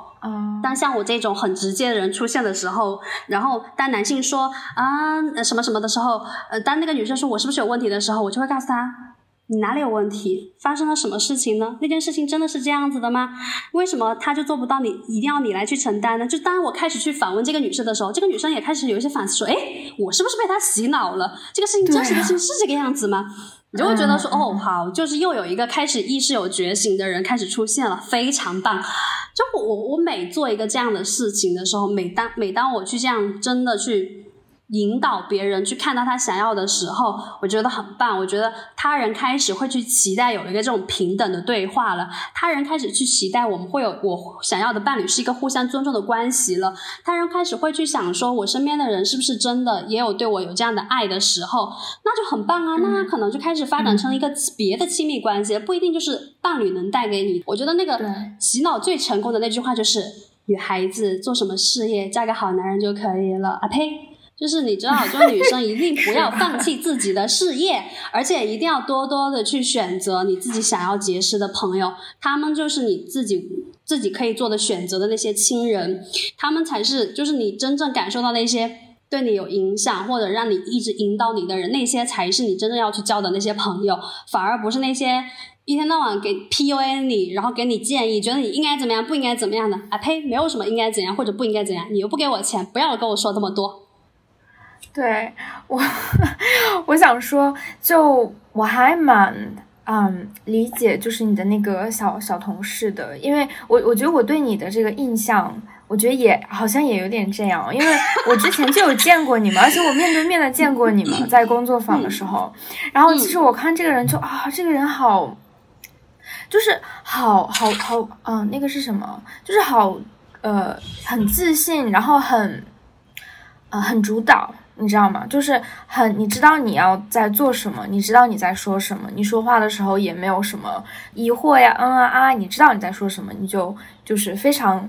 嗯，直接的把它说出来。我就觉得，哦，这样的人真的，他一定知道他自己在做什么，他为什么这么自信，他怎么那么舒服，就觉得。然后在其实，在看你讲的这个经历的过程当中，我又看到了一个很敏感、很很细腻。就是甚至在关系当中，很想去讨好，很想去留住别人的这另一面的时候，其实对我来说是一个挺大的反差的，是我如果没有听到你的故事，完完全全想不到的。嗯，是的，是的，其实，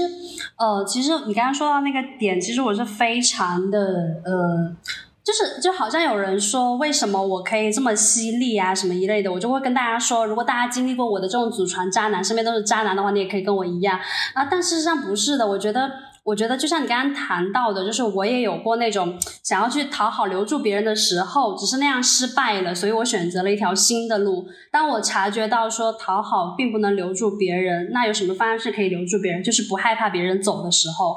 我就发现哦，原来这条路是行得通的，那为什么不往这条路走呢？所以才会去有了后面的那一些更加肯定的去表达自己的感受也好吗？更加决绝的要鼓励女人要去搞事业，而不是把这个心思都放在搞男人身上吗？才会有了后面这一切，你知道吗？其实真的，我会觉得每一个人都会经历过那种一个很复、很很复杂吗？不对，应该是一个很纠结。很纠结的时候，你会觉得，你会觉得说，我好像不应该这样，可是你的内心又觉得你应该去做这件事情的那种时候，那种时刻的时候，我会觉得，因为，因为，因为，因为我觉得那里面有很多很多你的。你的束缚也好，你想要得到的东西也好，那个东西在那种挣扎的时刻，你总会经历过那个挣扎的时刻。然后，如果你去做了你内心做的那件事情，而不是大家想让你做那件事情的时候，你就有可能去迈过那个坎，然后赢了这一次。但如果你永远选择的是看大家期望你去做什么的时候，那你永远就会是一直在走下坡路的，那并不会让你。变得更好，反而会让你越来越怀疑你自己是不是真的有问题。对对，其实就是，嗯，你现在痛苦的原因可能是你一直都在满足他人的欲望，在满足他人想要做的事情，而不是你自己想要做的事情。嗯，是的。是的，对，包括你，包括我现在回头去想，就是我当时不是跟他刚才有说我去运动、去减肥这件事情，其实也是为了满足别人的想象，因为大众给我的那个逻辑是，如果我变瘦、变好看了，我的丈夫可能就不会出轨了。大众给到我们的那个理解是这样子的，所以我当时也做了这样的一件事情，就像我刚才跟你说，我的那个复仇欲、驱动力很强，但是我现在回头看过来。我没有没有那么享受那个过程，那个过程真的是大别人给我的东西。换做如果今天以我现在的这个智慧或者我的阅历再发生这样的事情，我就会选择去跟对方谈谈，就是会。会想说，OK，这个事情已经发生了，我们之间有发生什么样的事情？因为那只是他做的一个选择。OK，那我们来聊一聊，看你到底在这个关系里有什么东西是我们都一直没有去面对跟解决的。因为我觉得要不要分手这件事情其实是很容易做的，但是那个有没有把这个关系当中，嗯，双方的那个情绪真的去面对，是一件更加艰难的事情。因为老实讲，去做一个坦诚的人是很难的，因为做一个坦诚的人，必定你要说出那些很不为人知的一面，对吗？然后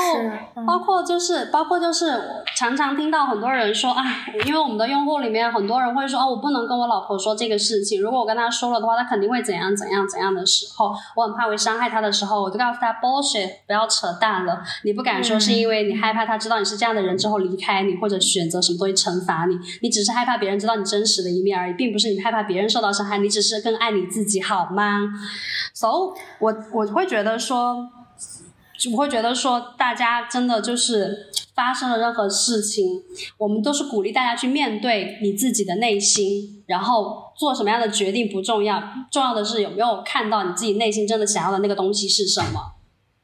对对，其实我我我想说，就是虽然虽然你在直播里啊，就是写故事啊，其实你有写出来，然后今天又。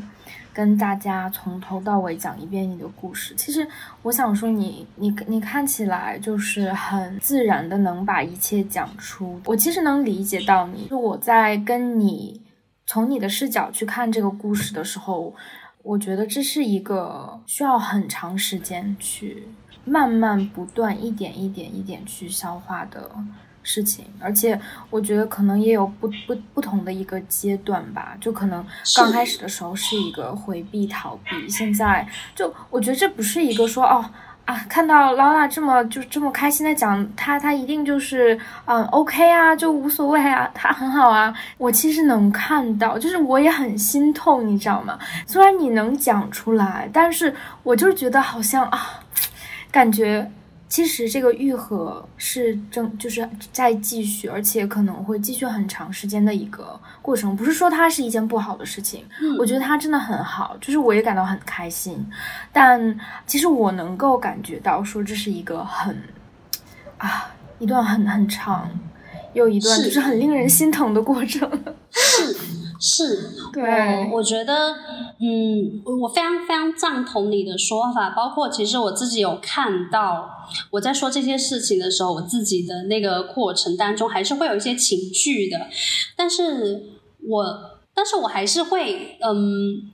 我还是还还是蛮想跟大家分享的那个点是，你一定要去说出来，不要让自己去消化这件事情。它就是存在的，但是你一次一次说，你总是会比前一次好很多。因为其实所有的伤口都是要靠对自己的爱跟智慧去愈合的，而不是靠别人。当我每这样说一次的时候。你心疼我，我更心疼我自己，就是会，就是会觉得说，嗯，我这么我这么好，就是我不要再我不要我这么好的话，我发生了这件事情，并不是谁的问题，它就是发生了。那我可以做的事情是接受它，以及去看到说我还可以为我自己做些什么呢？我怎么样让我自己过得更快乐？这才是我要去做的事情。我觉得当我去说出这些事情来，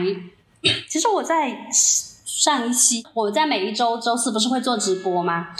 我每一期都要讲我自己的事情的时候，其实是让我觉得很痛苦的。一开始，直到我做到上一期直播的时候。我觉得我整个人已经很想死了。为什么？是因为我每次写稿子的时候，我想到我要回到过去，都让我觉得痛苦。所以我在上一期做直播的时候，我上一期讲的是，就是讲的想是想说离婚这件事情很艰难，这个过程中我发生了什么事情，我就想讲这个主题来的。可是，在上一次讲的时候，我有好几次都哽咽，然后好几次卡住。我在直播之前其实写了稿子，你知道吗？直播前其实我写了稿子，可是我在直播的时候念的讲的是完全不一样的东西，而且我在直播前的时候完全脑子一片空白，我还。装作没事发生一样去跟我的同事聊天，去跟他们说啊，那个明天吃什么菜呀什么的。其实我都是在逃避这件事情，我不想要去面对。可是你知道吗？那个点在哪呢？点在于当我去在直播磕磕巴巴的讲完那一段的时候，整个直播间气氛都很凝固，大家都觉得好丧啊。可是是我在说到说哦有没有用户想要跟我连麦的时候，就有就有两个用户跑来跟我分享他们的故事，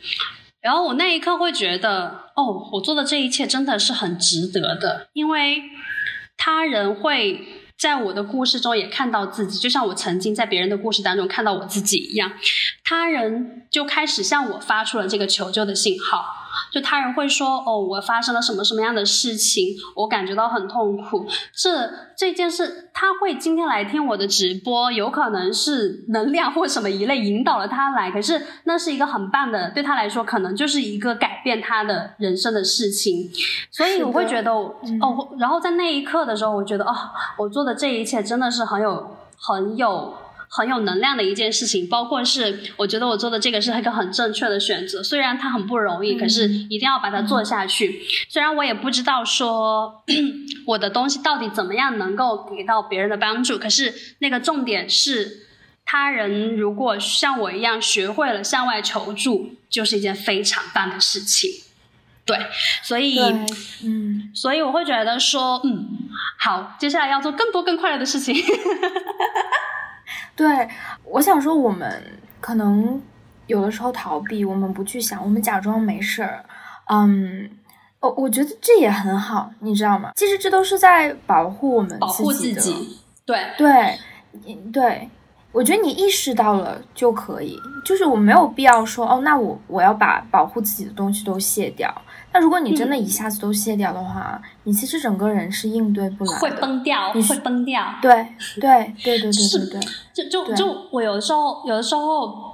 我的朋友会问我一些他们遇到的问题的时候，我就会告诉他，就是像我前面那样问他，我说哦，那你为什么感觉痛苦呢？那你觉得如果发生了这样的话，是不是事情就不会这样？那你觉得为什么发生这样就不会？就是他人就会被我这样的问题。问到接近于自己内心的时候，会觉得很痛苦的时候，我能看出来他可能没有办法接受自己真实想法的时候，我说哦好，我说我们今天就问到这里吧。他说怎么了？你为什么不问了？我说我说因为我觉得你没有做好准备啊。如果你真的你会你会你总会找到那么一个 moment 是你觉得很适合去解决跟面对的时候。如果这个时刻只是他人一直在 push 你的话，其实你并没有得到好的一个疗愈，反而是你在某一个时刻。真的想让自己好起来，或者真的想从这一切当中挣脱的时候，那个时刻总会到来。也许，对，也许是我在问过你的三天之后，你做了一个梦，你觉得，因为真的有个朋友就是这样子，他当时不想要回答我这个问题，逃避。然后他在三天之后，有一天早晨很早给我打电话，他说啊，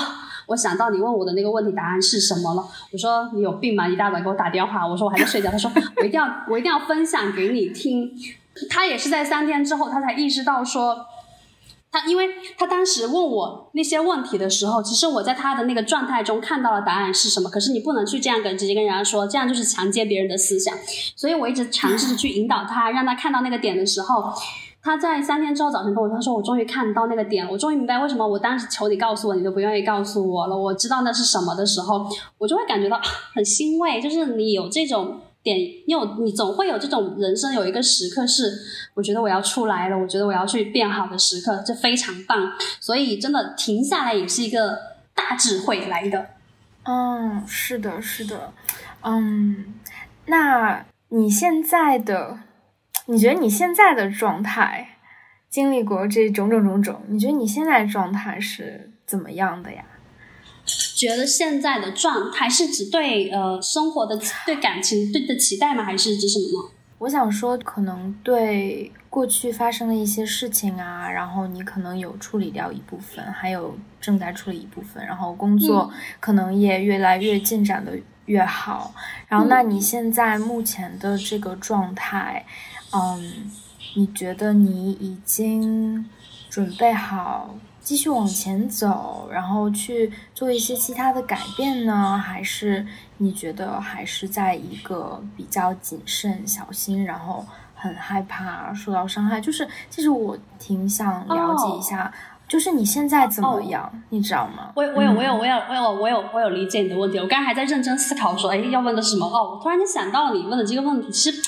这件事情也很好笑，你知道吗？为什么？是因为我其实是在逐步的察觉，逐步的去改变，然后逐步的发生这个转化的这个过程中的，因为时常会有一些新的东西出来。那你刚刚问到那个问题很有意思的点在哪儿呢？就是我有发现我在去年的呃十一月份开始，我整个人有一些稍稍微的改变，就是我以前是那种我。我知道，我以前是那种我知道我要做什么，可是我总觉得有东西卡住了。那我在去年十一月份的时候，我开始尝试着不再去想我为什么卡住这件事情，因为我之前一直很想找这个答案。所以我在去年十一月份之后，我开始尝试着跟身边的人去交往的时候，真的是处在那个当下的，不再去想我们之间会发生什么，不再去想说。我们，我如果没有答应你的这个请求，会不会怎么样？不再去想说，如果我们发生了一些争吵会怎么样，反而是很诚实的面对自己所有的情绪。就好像我今天早晨的时候还和 Nancy 有说到，我做了一个梦，梦梦到梦到梦里面我跟一个女生吵架，可是我知道那个女生是你，是因为我们最近的工作上有一些冲突，我觉得我很委屈，我觉得我没有办法，我没有去当面跟你讲，我很委屈这件事情，这就。我以前不能做到的一个为人状态，我觉得。我觉得，如果你要说我现在为人状态，我觉得大概是嗯四个字可以表达，一个是坦荡，就是我有觉得我有越变得越来越去真实的表达自己的情绪；第二个是脆弱，我也很愿意去让别人看到我的脆弱这件事情，因为嗯。我会发现在这个当中，比如说我有我有认识一个觉得很可爱的男生，就我刚刚说做饭那个男生，然后我就跟他说，呃我们就会有一些冲突的时候，因为我有。有一些时刻会让我回到我的过去，譬如说我们之前有发生一些矛盾的时候、冲突的时候，他没有接我电话，然后我的脑子就会想出来，哦，他是不是出轨？他是不是找别人？他是不是不要我了？叭叭叭的时候，那个时刻。我就会发现，我做了一些新的改变，是我尝试着第二天给他发了一个消息，就是将装作这个事情没有发生过。然后等到双方见面了，我再去跟他表达了我其实，在你没有接我电话的时候，我的感受是什么。然后你发生了什么事情呢？为什么不可以接我的电话呢？我发现我学会了去嗯真实的表达自己感受的时候，反而发现这是没什么。所以嗯，我有看到，我有逐渐在。逃离我过去的那个旧模式，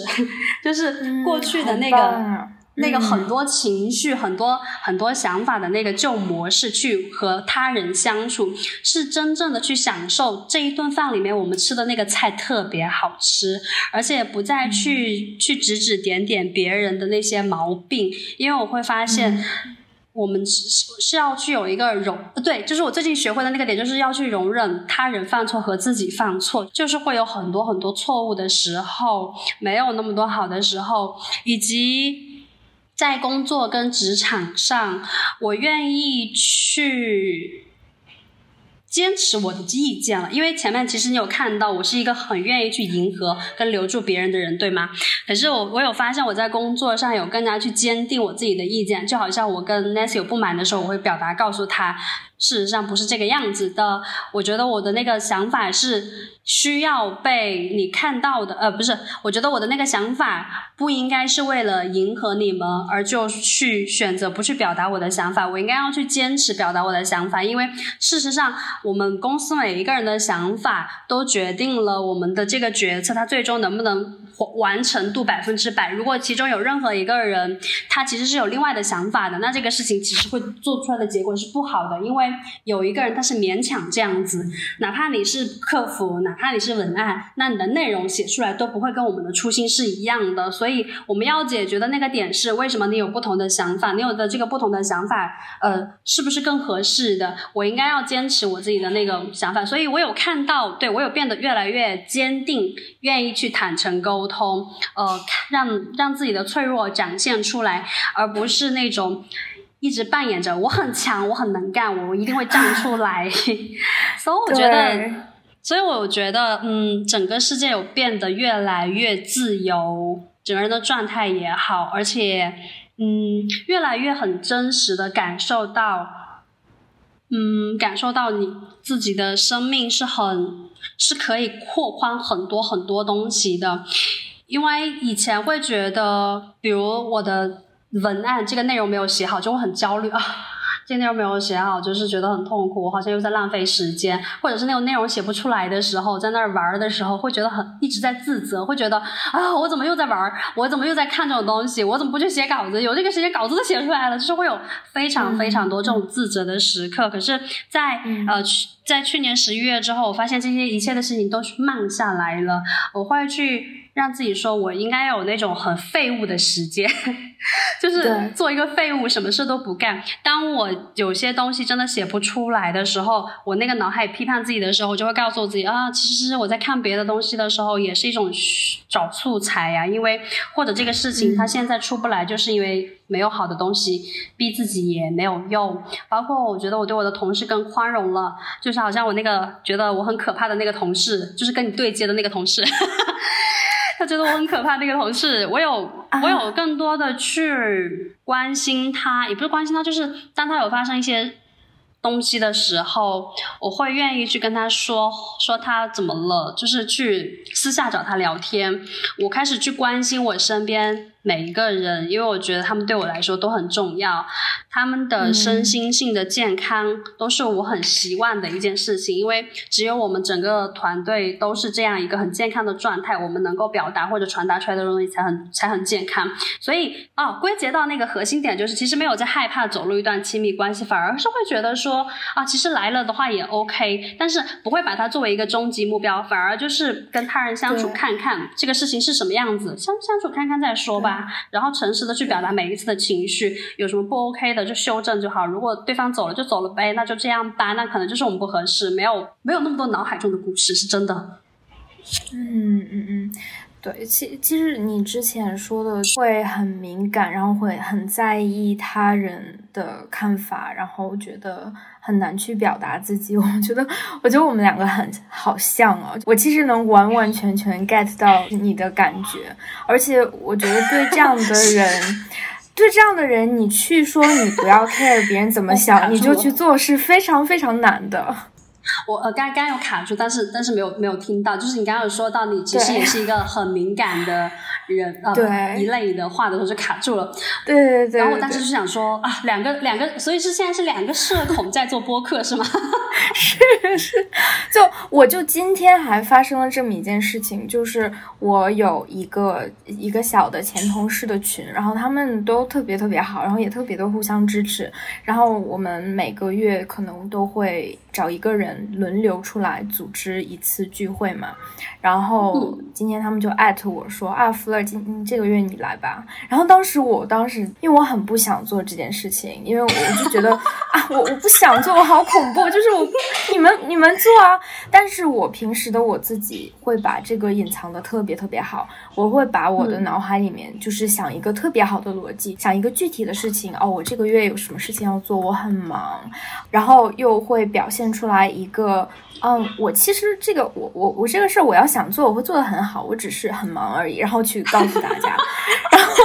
今天这个这个戏就在我的脑子里面，然后但是我就今天突然有一个可能有一个动力吧，或者有一个想想去做一个不一样的改变，然后我今天突然我就就发了一个哭的一个脸，然后我跟他说我不想做。你们来吧，我真的不想做，我不要做，我就发了一个这样的一个信息。然后其实对我来说是非常非常恐惧的，嗯，就是我不知道大家知道哦，我是连一个活动，就是我很害怕大家觉得哦，我一个连一个最简单的活动都组织不好，这个就是一个很恐，就是很不安全的点。但是我还是说了，说了之后呢，大家的感觉就是啊，我今天的感觉真的特别好，因为那几个同事就跟我说说，哎。就是打趣的说你怎么回事？你给我讲讲，说你你为什么不想组织？好像就是很像给你接了一个工作，然后你很逃避这个工作的感觉，有没有？然后我说对，就是这个感觉。然后就觉得，然后大家不但没有责备我，而且还有还有在安慰我说啊，你其实就是去订一个呃订一个饭店，然后怎么怎么怎么就就 OK。然后那个时候，其实我觉得就感受到一个前所未有的一种。放松感，觉得哦，向他人展示你很不安全的一面，很就是很不想让人看到的一面。哦，也。原来是一件如此安全的事情，就这这件事情，可能在别人看来就觉得，哦，你有病吧？这这多么小的一件事情，你你怎么回事？对。但其实它真的有影响到我，然后这也是一个很啊很很有意思的尝试。我觉得这样去一步步走出，说我更信任别人，我我我要更呃勇敢的去展示我自己，没有那么简单。我说的是一件就是很小的一个日常生活当中的事，何况关系呢？何况走进一段亲密关系呢？对，是，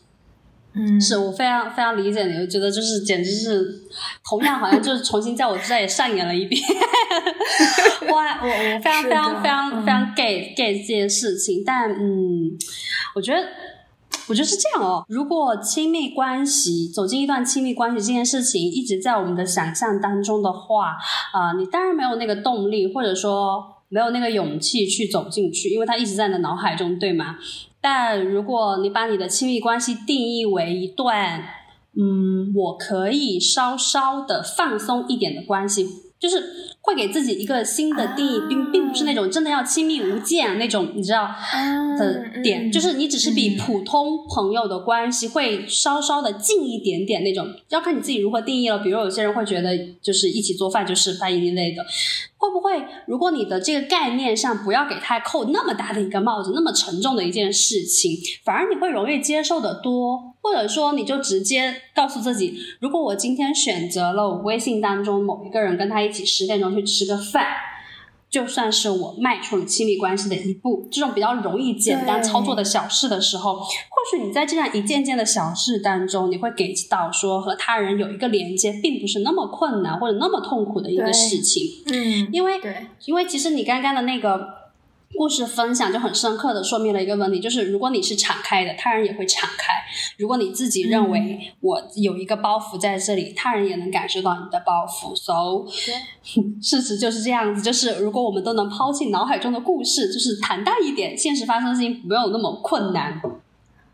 我超喜欢你刚才说的那个，就我觉得很多人想不到这一点，这个让我想到就是，假如说你有一个很巨大的工作要完成。就是你你，假如说你告诉你自己啊，我要写一本书，那那这个就很难，怎么写？但你你假如说，那我今天先写一篇文章，我先写一千字，那这个就会很简单。但这个道理，我觉得大多数人都知道。但是在亲密关系这一个课题当中，很少有能有人能联想到，因为我们可能想象亲密关系，想象的是哦，身边谁谁谁那么完美，那么好，然后说那个。它可能意味着，如果我想结婚的话，可能是一段婚姻，可能是一段一将来发展出一个幸福的家庭生活，等等等等。这就像一个城堡，一个很大的一个建筑，我们从哪里开始呢？而而假如说我我进行了一段就稍稍亲密一点的关系，对我来说就是一个成功了的话，那这个我现在就可以做，这个就很简单。是是嗯。其实，事实上就是我们想的有点太复杂了，就老觉得它应该是世俗定义的那个样子。经历了这么多事情，可以这么说吗？从某种层面来说，对你来说是好好好的一件事情。就是我，我 有我内心有一部分会觉得很高兴，很高兴你是经历了这些事情的你，所以你才会坐在这里跟我分享。这个那个叭叭叭这么这么多，我觉得如果你没有经历过这些事情，可能可能可能不一定是现在这样的一个很好的你，你知道吗？嗯，我我觉得这个这个点啊，我觉得我们可能要聊很久。就是不好意思，就是这一点，我其实 其实有两个点想要分享。第一个部分是我之前有个朋友问过我说：“你的嗯男朋友有送过你什么最贵重的东西吗？”我说有，他说是什么？我说智慧。就是他，他给我的这些，正是因为他，其实我从小有感受到，我刚才有说到，我是一个很敏感的人，那个点还包括于，我觉得我跟我身边的人其实不太一样，因为我从小就很意识得到重男轻女嘛，我很小就能意识得到，女生其实为什么就一定是那个，就大家能看到的，嗯，好像男的一直在做拿主意，女生是去做执行的那个人，我一直觉得这个事情很荒谬，包括就是呃。包括就是很多时候，我那个时候我是生了两个女儿，然后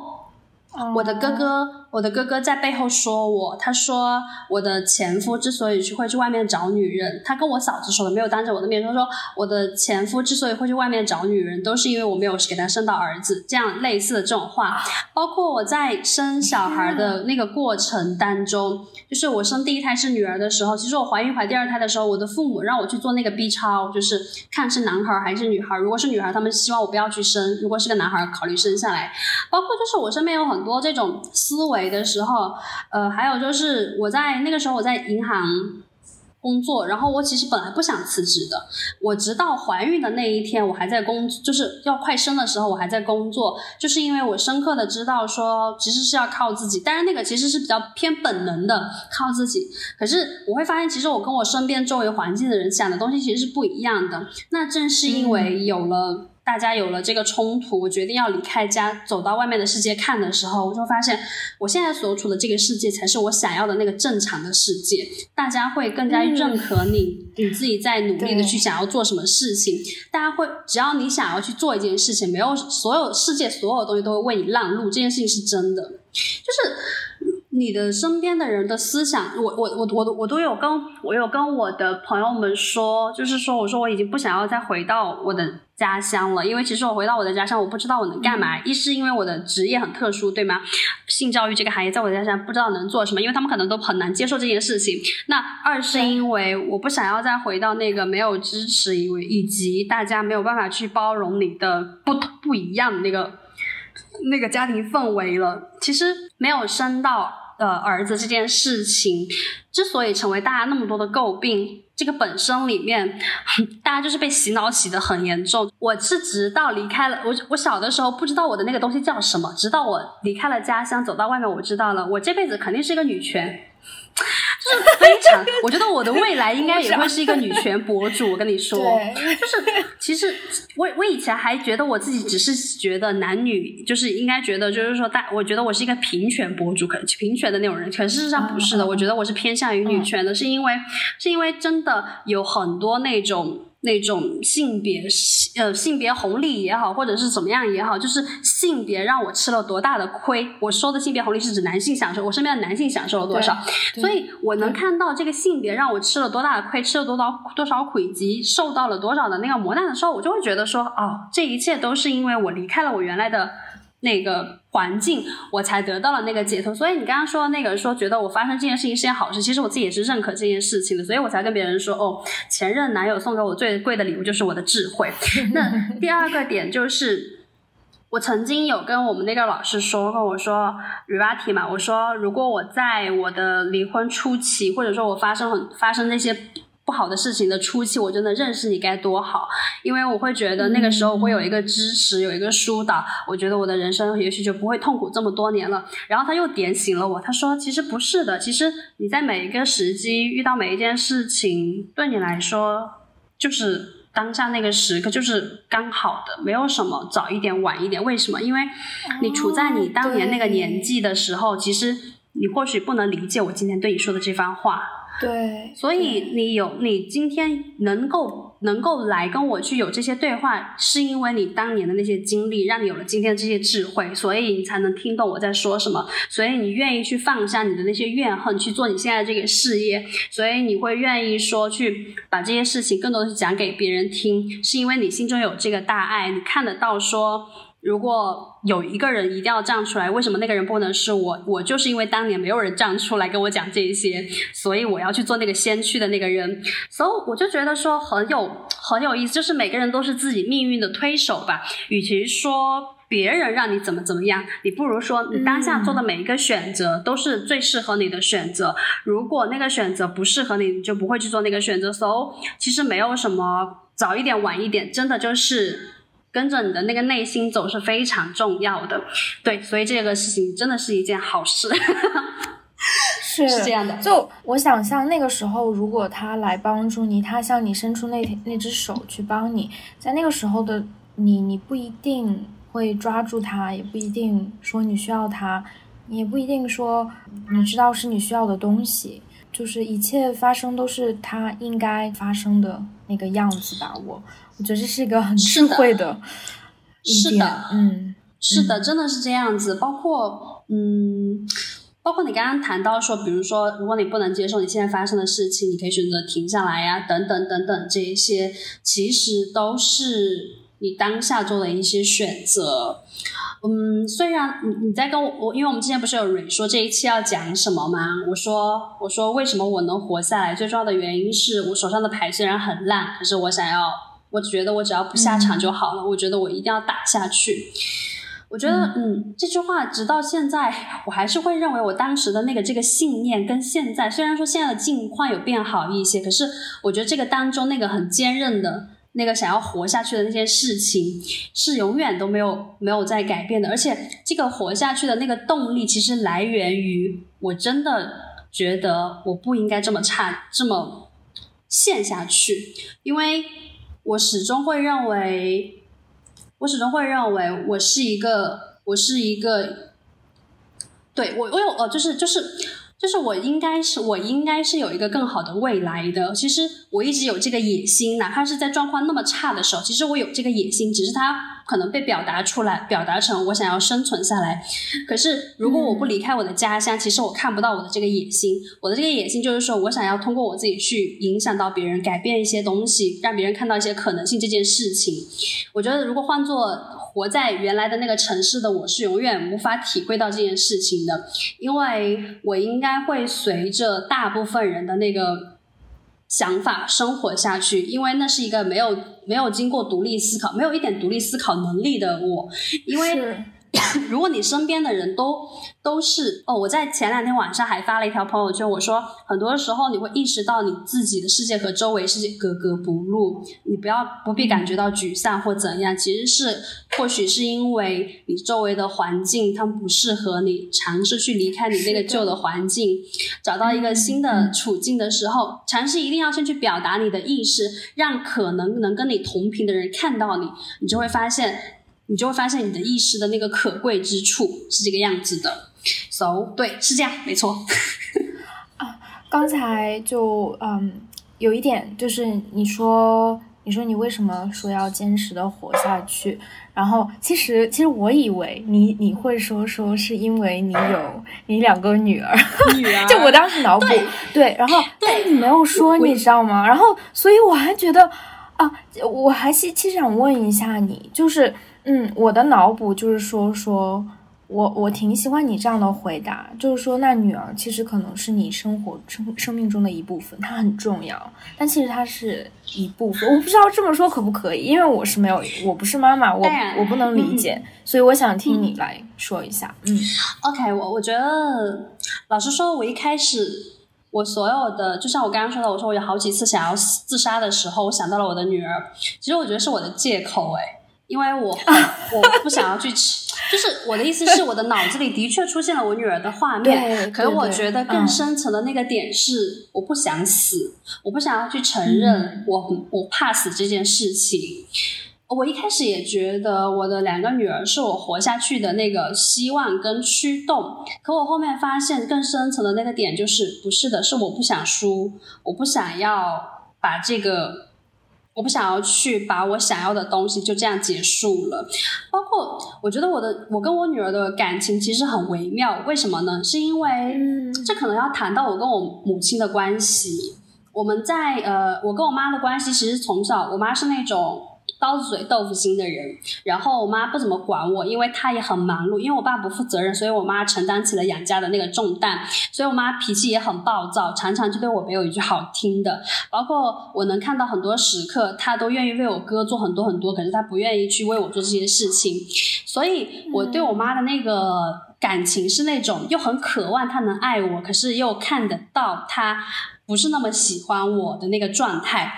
嗯，所以我在自己做了妈妈之后，我开始就能理解为什么我妈会是这个样子了。就是像我刚刚提到的，如果你的家庭里面你的这个眼前的男人不可靠，当你要靠自己的时候，你的那个情绪是会很崩溃的。包括小孩，老实说，小孩其实是一个负担，真的没有那么简单，不是那种电视剧演里面的，只要你有爱就能成就一切，真真那么是扯扯淡。就当你面对一些很现实的问题，你的小孩要。嗯，因为我在我在那之前其实是全职妈妈，没有去工作过，所以我一天到晚待在小孩的身边，我的那个脑海中的想象就很简单，会觉得啊，小孩只要很健康、很快乐的长大就好了。我要花更多的时间陪在他的身边，我一定不要像我的父母那样子，从小的时候那么不关注我。可事实就是，当那个小孩整整晚整晚一直哭、一直闹，然后你没有办法睡觉的时候，你就是会很烦躁，然后你会为你自己的那个无能 而迁怒到他的身上，你会故意去无视那个婴儿，或者你会去凶那个婴儿，为什么你要这个样子？就是。当我有这些我爸我妈对我的这些状况的时候，我开始去理解他们。他们事实上就是对于照顾小孩很无能的表现，所以他迁怒到了我的身上。事实上，他真的有那么不爱我吗？不是的，爱这个事情本身是由我创造的，就是我觉得什么是爱，那就什么是爱。他可能为我做了一顿饭，他觉得是爱，可我觉得那就是你该做的事情。所以我的意思只是在举打比方举例子。那嗯。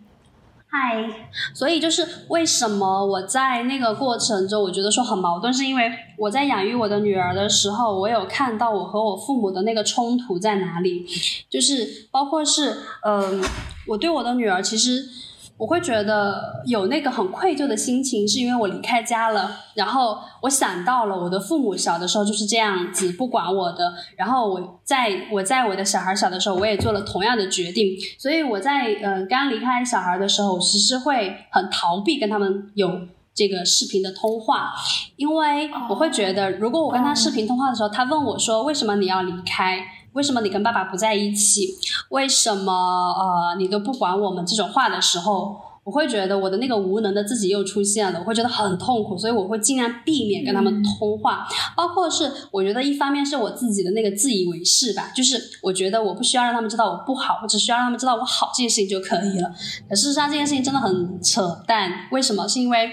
我会发现每一次我回到家跟我的小孩聊天的时候，或者是跟他们视频聊天的时候。他们从来没有问过我这句话，他们永远说的是啊，妈妈，你今天做了一个菜啊，看起来很好吃，我也很想吃啊。妈妈，你今天拍的那个照片很好看，你下次可不可以也带我去这个地方玩啊？呃，然后就是或者就是说，妈妈，我真的很爱你啊。然后你什么时候回来的话，我们一起去玩会没？就是你会发现，小孩没有你想象的那么就是。我们其实是在用大人的思维去定义这个小孩子，就是大人会觉得我一定要是功成名就才会是一个合格的大人，可是，在小孩的眼里，他就是你在他想跟你分享任何事情的时候，你就听他讲就好了。其实你没有必要把他的话，比如说他跟你说哦，我想要一个变形金刚，想要月亮什么，不是真的要跟他说我想要月亮，而是你就是听他讲，他就已经觉得很开心了，你知道吗？事实上，小孩要的真的就是那个很基础的那个陪伴。我也是直到说，就是我一开始对待小孩的那个那个。在我可以照顾他们的时候，会觉得说力所能及给到他们更多的那个陪伴才是真的是爱。可是我在离开他们之后，我才发现。如果我真的愿意花时间在他身上，真的是听到他想说什么的时候，那就已经是爱了。事实上，他们没有像我们那么功利的去认定什么样的人才配合做妈妈。然后，哦，是他们对我来说，就是他们用他们自己的那个方，而且你知道吗？就是那个，我觉得我只要过得好就可以了。他们只需要知道我过得好，不需要知道我过得不好。其实这是一种，也是一种自以为是，因为我想到了，这就是我父母对待我的方式。所以，我跟我的父母很疏远，我们没有办法有个亲密的交流，是因为他们不愿意让我知道他的一些父私下的这些东西。那我就发现了，当我去主动跟我女儿说，我说啊，我说我的嘴上长了一个痘，好痛哦。他就问我为什么，我说哦，因为我昨两天可能就是一直工作，工作了很久，然后就熬夜没有睡好觉。他这个时候就是会去说，奶奶妈妈的嘴上长了一个东西，要怎么办呢？就是当你听到这些话的时候，心里是很温暖的，而且也是在这种你觉得你我觉得你很不好的这些所有的时刻，对方给了你一个回应的时候，你会感觉到这个就是爱，你知道吗？你会觉得真的有人是非常在关心你的，他们在用他们的方式在向你这个表达的时候，你会觉得很好啊，你会觉得，而且你们俩的那个关系是会越来越紧密的，因为你会觉得说你在日常。听到这些话的时候都是很感动的，虽然并不是他一定能帮你解决什么问题，因为你就是需要这样有人真的在关心你啊。有谁会不想要被别人关心呢？所以我会觉得小孩有非常大的治愈到我这件事情。我常常会觉得就是很感慨啊，生了两个什么神仙女儿，就是真的就是我的头号铁粉，你知道吗？所有的事情他都觉得你做的是最棒的、最对的，从来没有任何的责怪。虽然就是。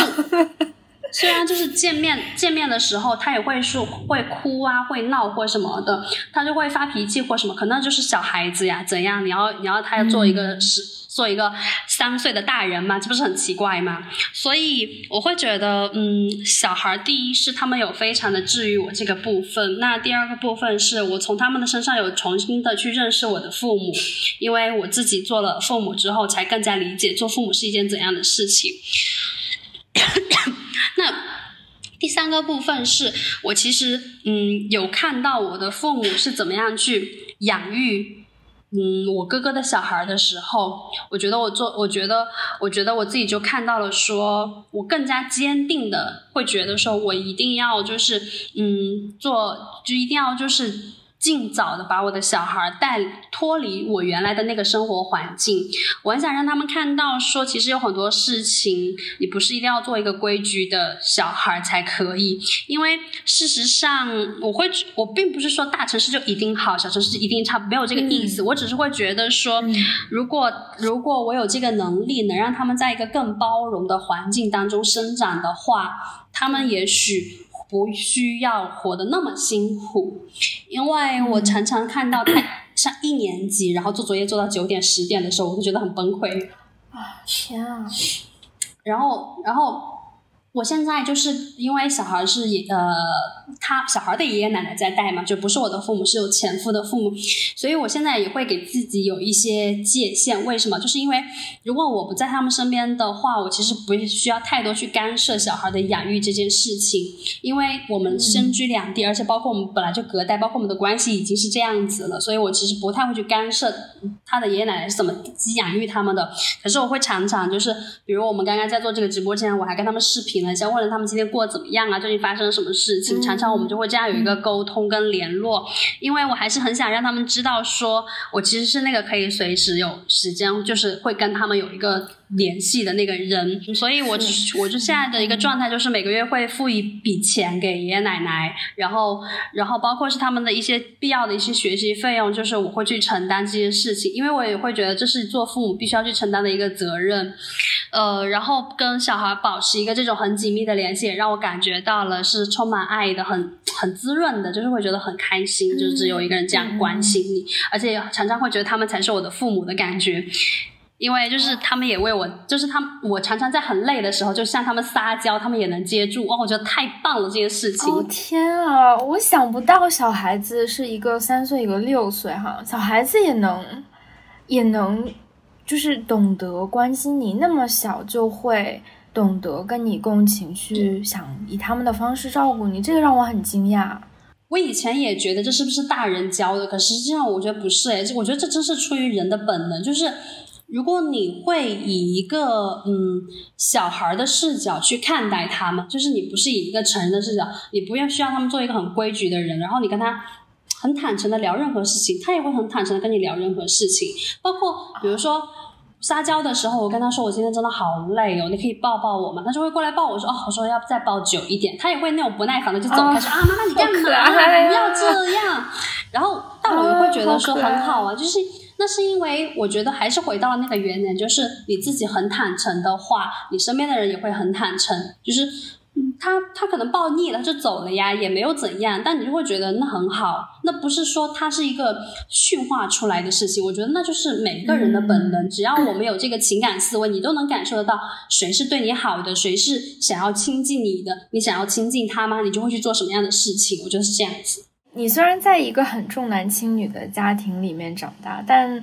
你有两个女儿，你你你自己应该不会有，就是你其实也想要男孩的这种意愿吧？完全没有，就是就是完全没有，而且而且我的那个内心就是会觉得，我其实，在照顾小孩的时候是有在弥补我的父母对我的不照顾的点，嗯，因为会觉得说，嗯，会觉得说，其实。其实小孩就是很很很天真，然后在照顾他们的时候，就会觉得说，哦，就是那种我不要像我的父母一样，我一定会做的比他们更好，就是会有那个好胜心。一开始，可是后面就是逐渐就变成了说，能够去照顾他们是一件我很荣幸的事情，因为在他们身上，其实我有得到更多的东西。虽然养育小孩是一件很辛苦的事情，可是你能得到的这些东西也是很特别的事情啊。嗯嗯，对。会不会给很多听众种草了？生孩子是一件挺美好的事情，千万不，千万不要随意生小孩，朋友们，就是对对对对对啊，就是还是这件事情就是两面性哈，嗯，对，小孩还是一个需要有很多责任心啦，经济啊，包括这些一切的东西，真的不是你想要生出来玩玩看的，因为就像我一样，如果如果原生家庭不那么好的话，对吗？你需要花那么多的时间去修补这件事情。